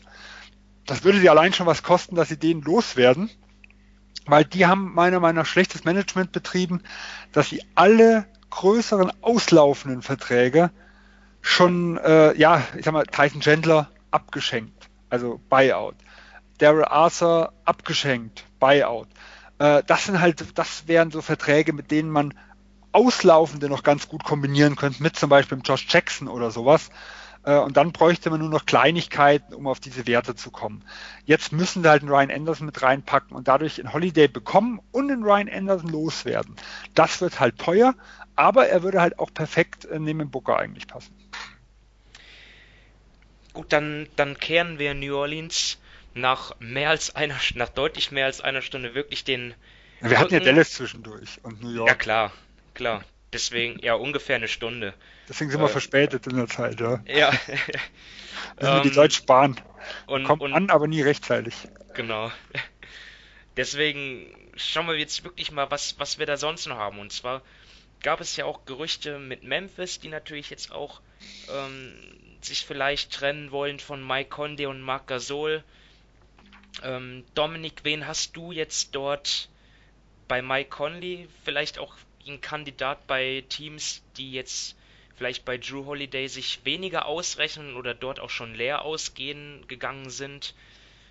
hast du dort auch die ähnlichen Teams dann in der Konversation, die wir eben bei im Zusammenhang mit Holiday besprochen haben? Ja, also wirklich fast die gleichen. Eben Utah war, ist natürlich ein Kandidat. Ähm, bevor sich Oladipo verletzt hatte, waren für mich eben auch die Pacers ein Kandidat für ihn. Ich glaube, er hätte da ziemlich gut reingepasst. Irgendwie hätte ich mir auch vorstellen können, dass Dallas eventuell Interesse gehabt hätte, wenn sie ähm, das Tempo ihres Rebuilds ankurbeln wollen, aber das hat sich ja jetzt auch erledigt. Also ja, im Endeffekt hatte ich für Conley und für Holiday fast die gleichen Teams. Also so ein Deal wie vielleicht mit Rookie, Ricky Rubio müsste dann dabei sein. Welcher ja. Spieler noch? Vielleicht Dante Exum. Ja, also ich schmeiß mal einen von meinen Deals mit rein, ähm, die ich sinnvoll. Also wie gesagt, Utah ist für mich auch äh, A, mein Wunschkandidat für Conley. Ich glaube, der würde sehr gut reinpassen. Äh, und ich sehe es auch als deutlicher realistischer wie, wie bei Holiday. Ähm, wir hatten es ja in der letzten Folge schon besprochen. Das, die Problematik für mich ist halt dort, Conley ist relativ teuer und deswegen hat er für mich vom sagen wir, einen eher mageren Wert im Vergleich zum Holiday, der, der zwar auch viel kostet, aber nicht so verletzungsanfällig, äh, nur nicht ganz so alt. deswegen kann ich mir vorstellen, dass Utah da äh, deutlich leichter rankommt. Also ich habe mal genommen, erstmal, ähm, also Conley geht nach Utah, Dafür gibt Utah ab in Rubio, in Favors und ihren 2019er Erstrunden-Pick in irgendeiner Weise geschützt. Falls wirklich wegen der Verletzung sie nicht in die Playoffs kommen sollte oder komplett abstürzen sollte und Lottery-Glück haben und sowas. Ähm, mein Problem daran, das wäre Memphis vermutlich zu wenig. Weil äh, nur ein Pick und zwei auslaufende Verträge. Also habe ich gemeint, äh, wie letzte Woche schon, am ehesten Wert bekommen sie, wenn sie einen längerfristigen Vertrag noch aufnehmen. So, sie haben jetzt zwei auslaufende. Ricky Rubio sehe ich ein Problem weiterzugeben. Das wäre für mich zum Beispiel ein guter Kandidat für New Orleans gewesen, wenn nicht jetzt die ganzen äh, Trade-Gerüchte gekommen wären, weil das wäre für mich ein riesen Uptrade zu Alfred Payton. Ähnlicher Spielertyp wie ein, wie ein Rajon Rondo. Ähm, das fällt aber flach. Also ich sage, gut, wie werde ich einen Derek Favors los? um da noch was rauszuschlagen. Also habe ich ihn weiter nach Washington gegeben. Der kann ihnen jetzt helfen. Sie wollen ja scheinbar in die Playoffs. Äh, hab Mahimi zurück und auch den Erstrunden-Pick der Washington Wizards wieder. Weil für Washington ist es so, sie würden Gehalt im nächsten Jahr loswerden und die haben ja eine riesen Payroll, was das mit angeht. Plus sie würden in diesem Jahr stärker. Äh, und da sehe ich halt dann so, wenn ich jetzt zwei Erstrunden-Picks von Conley rausschlage, plus den auslaufenden Vertrag von Rubio, den ich ja, wie gesagt, vielleicht finde ich ja auch noch eine Möglichkeit, den nochmal irgendwo für ein bisschen was äh, loszubekommen, dann könnte ich mir vorstellen, dass das für Memphis ausreichend wäre. Okay, also ich sehe das jetzt zum Beispiel aus Washingtons Sicht, Washingtons Sicht nicht, weil man, tau man würde tauschen Mahinmi gegen Favors. Ja. Beide haben eigentlich identische Verträge? Nein, äh, Favors ist ungarantiert im nächsten Jahr. Okay. Das ist für mich der entscheidende Unterschied. Also es ist Washington. Und deswegen, und deswegen der Erstrunden-Pick dazu. Deswegen, also A, ist, Favors ist deutlich besser wie Mahimi. So, und äh, auf Bigs ist momentan Washington nicht allzu gut aufgestellt. Also es wäre ein ganz klares Upgrade äh, in, in dieser Saison ob das jetzt das ist, was ich bevorzugen würde, dass Washington jetzt äh, um die Playoffs spielt. Wir hatten ja damals bei Washington das schon besprochen. Also ich könnte mir auch die andere Variante vorstellen, dass die wegtraden Sachen. Aber äh, momentan spielen sie erfolgreich. Sie spielen wirklich keinen schlechten Basketball. Ähm, der Besitzer hat gesagt, wir werden niemals tanken, was auch immer man davon halten mag. Also sie scheinen in die Playoffs zu wollen. Und da wäre für mich Favors ein ganz, ganz klares Upgrade äh, zu Mahimi und sie können im Sommer dann entscheiden, ähm, ist es ihnen die riesen äh, Steuer, die sie nachher dann bezahlen, äh, irgendwo wert, in Favors nochmal zu behalten, je nachdem, wie das Jahr irgendwo eingeschlagen ist, oder lassen sie den Vertrag ungarantiert, werden sie los und sparen einfach ein bisschen mit Geld. Und man muss auch sehen, Washington hat so eine Art von Deal mit ähm, Nicholson und Bogdanovic schon gemacht wo sie 2016 ähm, Nicholson von Orlando damals äh, geholt haben und ihm in vier Jahre paar 20 Millionen, also einen aberwitzigen Vertrag gegeben haben. ähm, der überhaupt nicht eingeschlagen ist, wen hat es gewundert. Äh, den haben sie damals dann abgegeben für, für Bogdanovic. Nach Brooklyn war das dann, glaube ich. Ähm, und der Bogdanovic konnte ihnen ja ein bisschen helfen. Also er war äh, auf dem Flügel ein ganz klares Upgrade zu Nicholson. Plus sie haben den Erstrundenpick draufgegeben, um den langen Nicholson-Vertrag loszuwerden. Bogdanovic wurde auch Free Agent nachher und der ist ja nach Indiana dann gegangen, also sie haben ihn auch nicht behalten. Also so eine Art von Trade haben sie auch schon gemacht. Wie gesagt, ob ich einen Pick opfern würde, ist eine ganz andere Geschichte, aber Washington hat zumindest äh, ja, hat zumindest die Tendenzen dazu, diese Picks äh, nicht allzu wichtig zu nehmen. Bei Mike Conley, das wollte ich jetzt nochmal anfügen, ist natürlich so, dass sein Vertrag ihn natürlich weniger attraktiv macht für andere Teams. Ich meine, es gibt ja noch andere Franchises, die auf der Suche nach einem Point Guard sind, aber so Teams wie wie Orlando und Phoenix, die im Umbruch sind, die werden sich jetzt vermutlich, also könnte ich, würde ich Ihnen empfehlen, jetzt nicht Mike Conley aufnehmen. Was ich jetzt noch hätte, wäre Detroit, weil die einfach sowieso finanziell in einer Sackgasse sind. Und ob die da jetzt dann noch einen Conley aufnehmen oder nicht, ähm, ja, der, das spielt dann jetzt vielleicht schon eine Rolle, dann aber eher weniger. Und ist ja auch ein Team, die wollen konkurrenzfähig bleiben. Äh, der Backcourt ist ähm, ein Desaster. Und deswegen hätte ich gedacht, Conley gegen Reggie Jackson, Langston Galloway, Reggie Bullock und dann noch ein Pick oder zwei. Dominik, ähm, wie gefällt dir das? Ja, jeder Trade, der Reggie Jackson involviert, gefällt mir nicht. Braucht zwei Picks. Ja, nee, also ich finde, er ist so ein Negativ-Asset. Also, ich weiß nicht. Also für, es wäre sicherlich für Detroit gut, wenn sie ihn loswerden würden und eben mit Conley hätte dann einen viel, viel besseren Spieler. Der arme Kerl, ey, jedes Mal kriegt er von uns ja einen verbraten, der Reggie. ja, ich meine. Ja. Äh, das sind keine Fans. Also, nee, äh, ich meine, Reggie Bullock, er würde ja auch Free Agent werden im Sommer. Also aus Sicht von Memphis würde mir der Trade eher nicht so gefallen, eben weil sie Reggie Jackson aufnehmen müssten. Ja, aber deswegen hätte ich ja gesagt, dass es gut ist. Kürzere Verträge. Ähm, ja. ja. aber ich glaube, da musst du zeigen. Jackson hat er noch bis 20. Ja, bis 20. Also Jackson hat noch dieses und nächstes Jahr. Und wenn sie wirklich dann voll ähm, das machen, also dass sie Conley abgeben, dann müssen sie natürlich auch äh, Mark Gasol abgeben, denn sonst würde für mich das eh keinen Sinn machen, wenn sie noch Conley abgeben und dann, keine Ahnung, Gasol behalten, äh, behalten und ihn, mit ihm dann ja, Reggie Jackson und solche Leute umherstellen.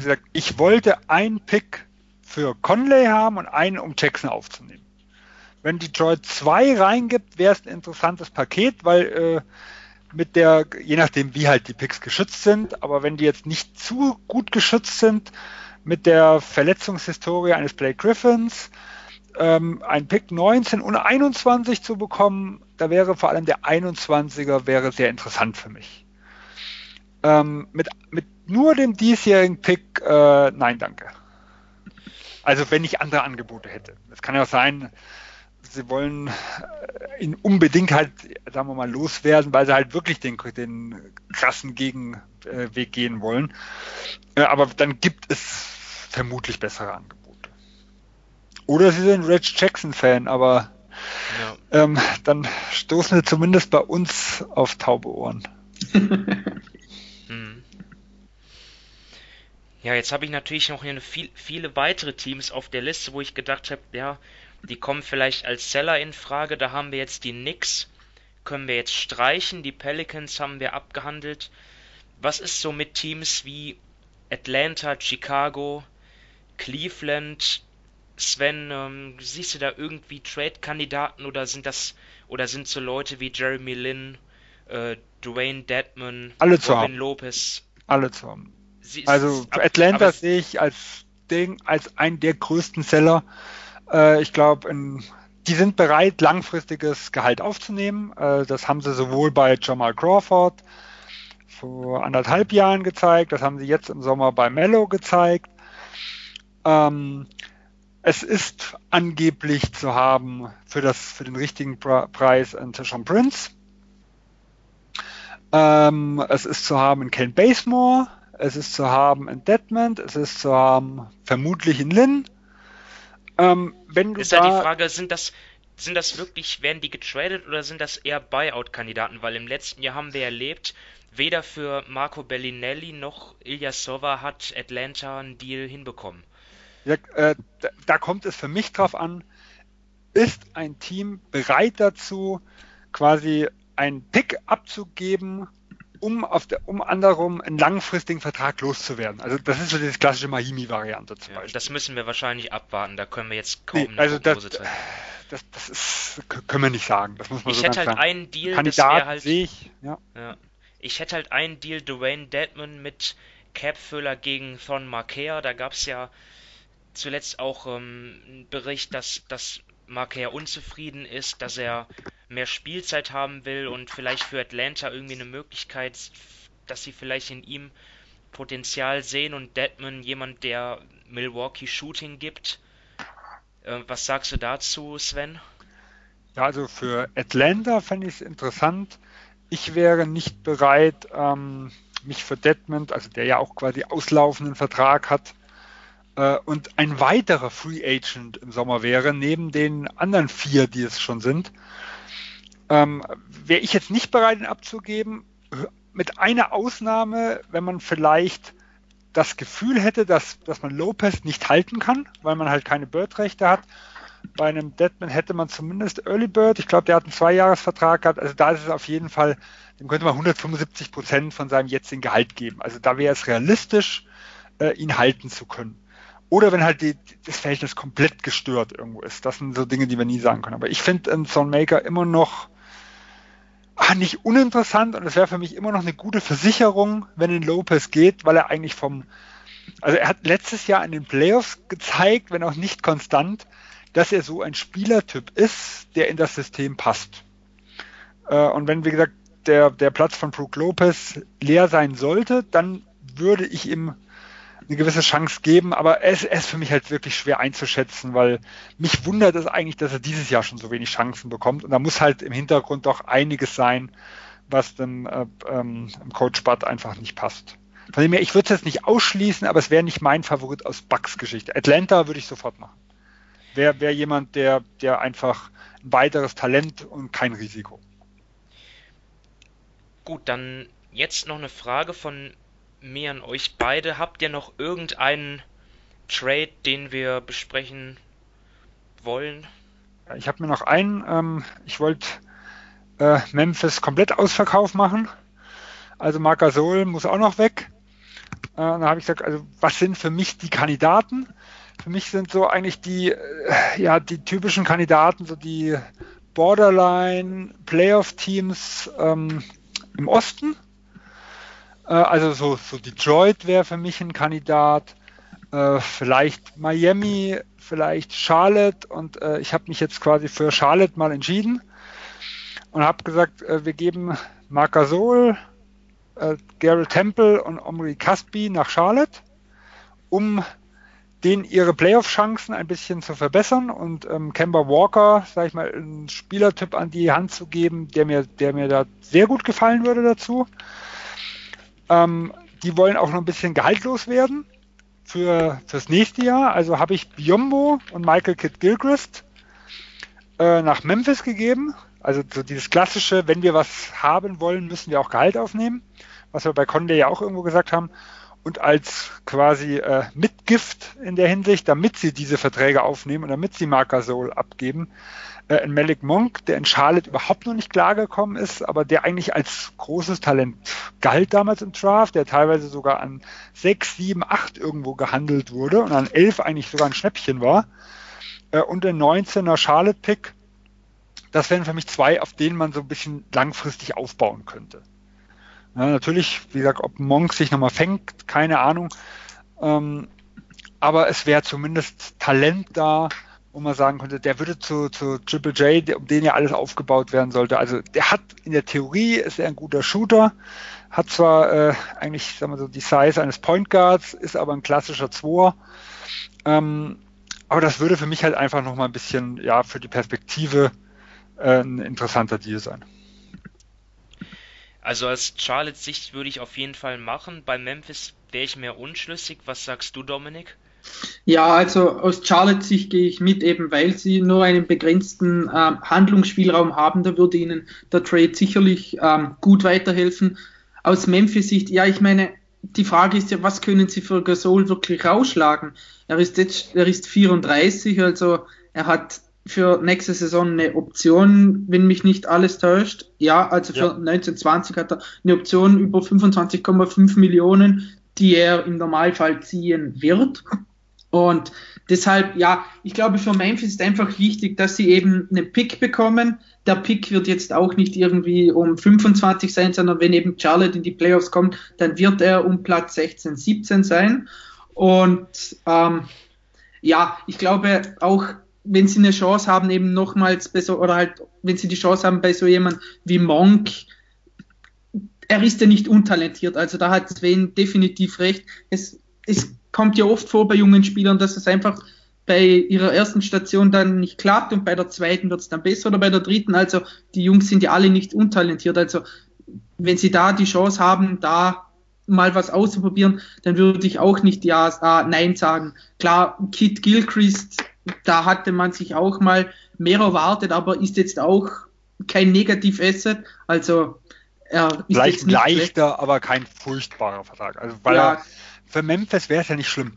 Nee. Wenn Memphis einreist, sie werden diesen Sommer den Capspace nicht brauchen. Es geht nur darum, wie verwende ich den Capspace für nächstes Jahr am besten. Und das ist halt die Frage, gibt es bessere Alternativen jetzt oder im Sommer äh, oder nicht? Und das ist, das kann ich nicht beantworten. Ja, aber die Grizzlies äh, werden ja da schon, also äh, die werden regelmäßig am Telefon hängen und das ist halt die Frage, wie sie ja Monk bewerten. Ja, und das ist für mich natürlich das Entscheidende wenn Sie sagen, der taugt nichts, dann äh, ist der Deal für die Tonne. Ähm, wie gesagt, ich selber habe noch ein bisschen Hoffnung in Monk.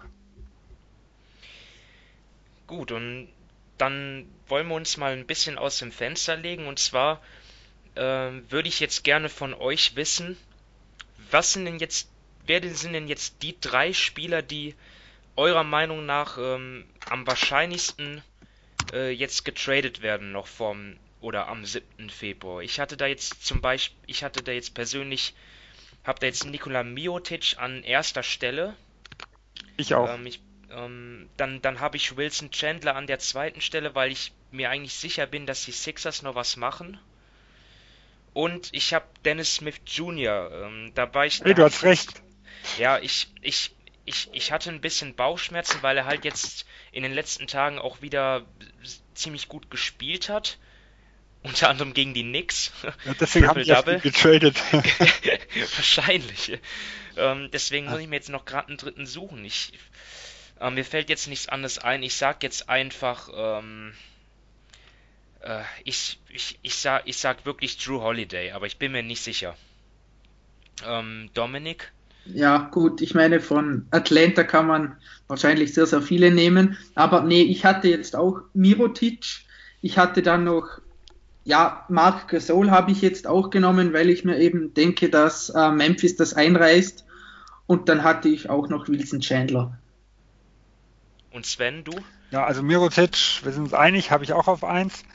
Ich hatte auf zwei äh, John Michael Green. Äh, der ist für mich so die, also auch auslaufender Vertrag und so die, die, die nicht Mirotic bekommen, wo wir vorher als Kandidaten genannt haben, die könnte ich mir vorstellen, dass sie sich ihn vielleicht noch ein bisschen angucken. Und dann drei habe ich äh, Wayne Ellington, wobei ich da ein bisschen Bauchschmerzen habe, weil A, er hat ein Vetorecht gegen jeden Trade, weil er seine Bird-Rechte irgendwo verlieren würde.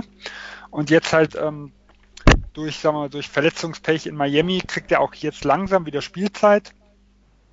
Äh, aber er hat, er ist ja teilweise komplett aus der Rotation. Ich glaube, er kann einigen Teams mit seinem Shooting noch helfen. Und sein Gehalt macht genau äh, bis auf 157 Dollar ähm, äh, das aus, was Miami über dem Text liegt. Also wenn Sie genau den Gehalt loswerden, liegen Sie 157 Dollar unter der Luxussteuergrenze.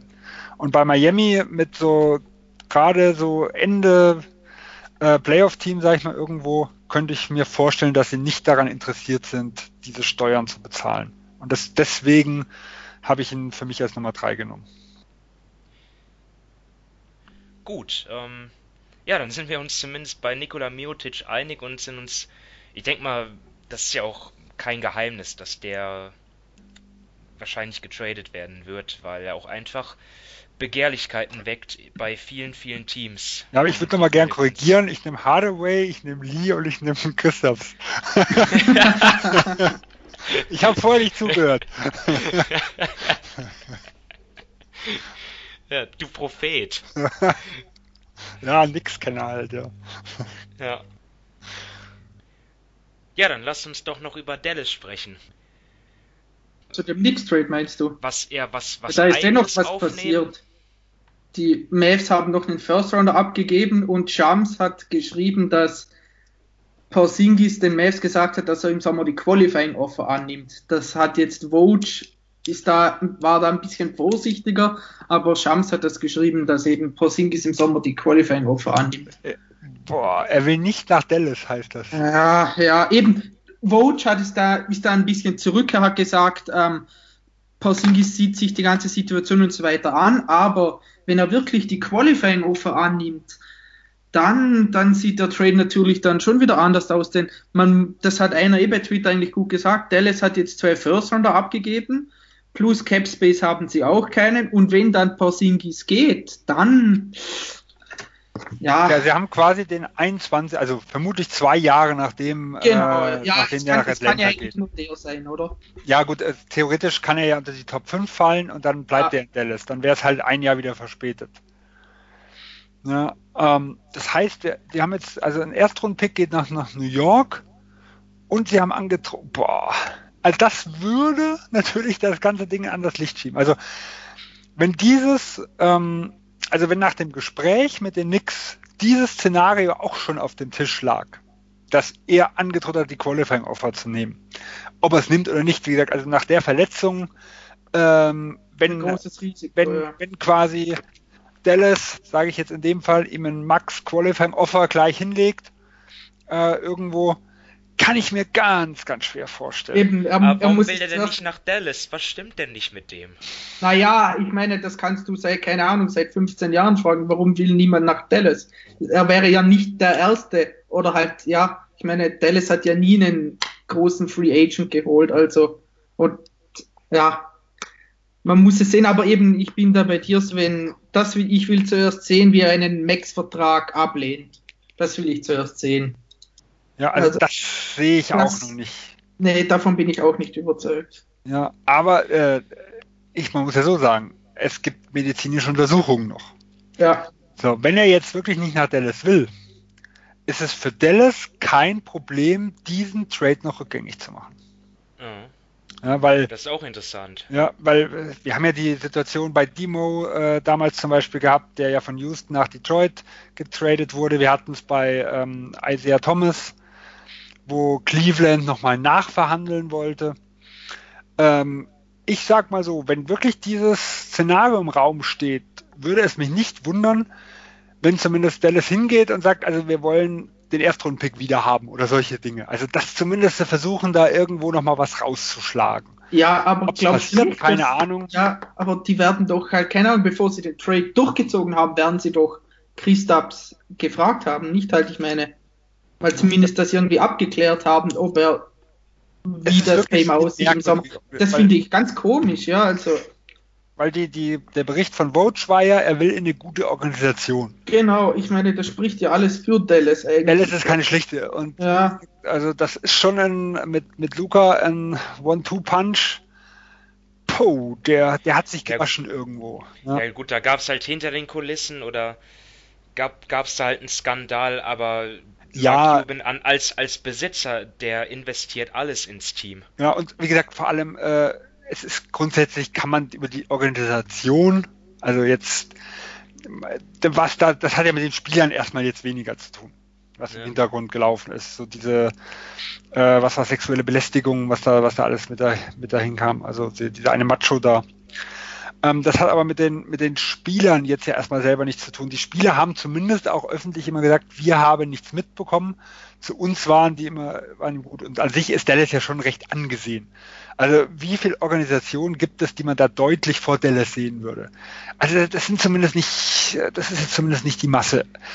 Da frage ich mich, wo er hin will, ob er wirklich nur ein Team im Hinterkopf hat, da sagt, oh, ich will in New York bleiben, aber ich will nach Brooklyn, nur mal als Beispiel, oder äh, zur Vorzeige, zu einer der Vorzeigeorganisationen nach Miami. Antonio oder so. Ja, irgendwas. irgend sowas in der Richtung. Ähm, also das würde schon, das, das wäre schon spannend, wenn das, wenn diese Meldungen mitstimmen. Also Zach Lowe geht davon auf, dass das noch ein Bluff von Chris Stubbs ist. Ja, davon gehe ich auch aus. Ja, also eben, wenn Dallas, ich meine, für Dallas wäre es natürlich der Optimalfall, wenn Porzingis dieses Jahr nochmal spielen könnte. Aber im Normalfall legen sie ihm einfach den Max vor und dann muss man das mal sehen. Ich bin echt gespannt, wie er zurückkommt von seinem Kreuzbandriss, denn keine Ahnung, er ist ja nicht irgendwie 1,90 Meter und so weiter, sondern er ist halt 2,20 Meter. Da, ja, wie es dann aussieht, bin ich echt gespannt.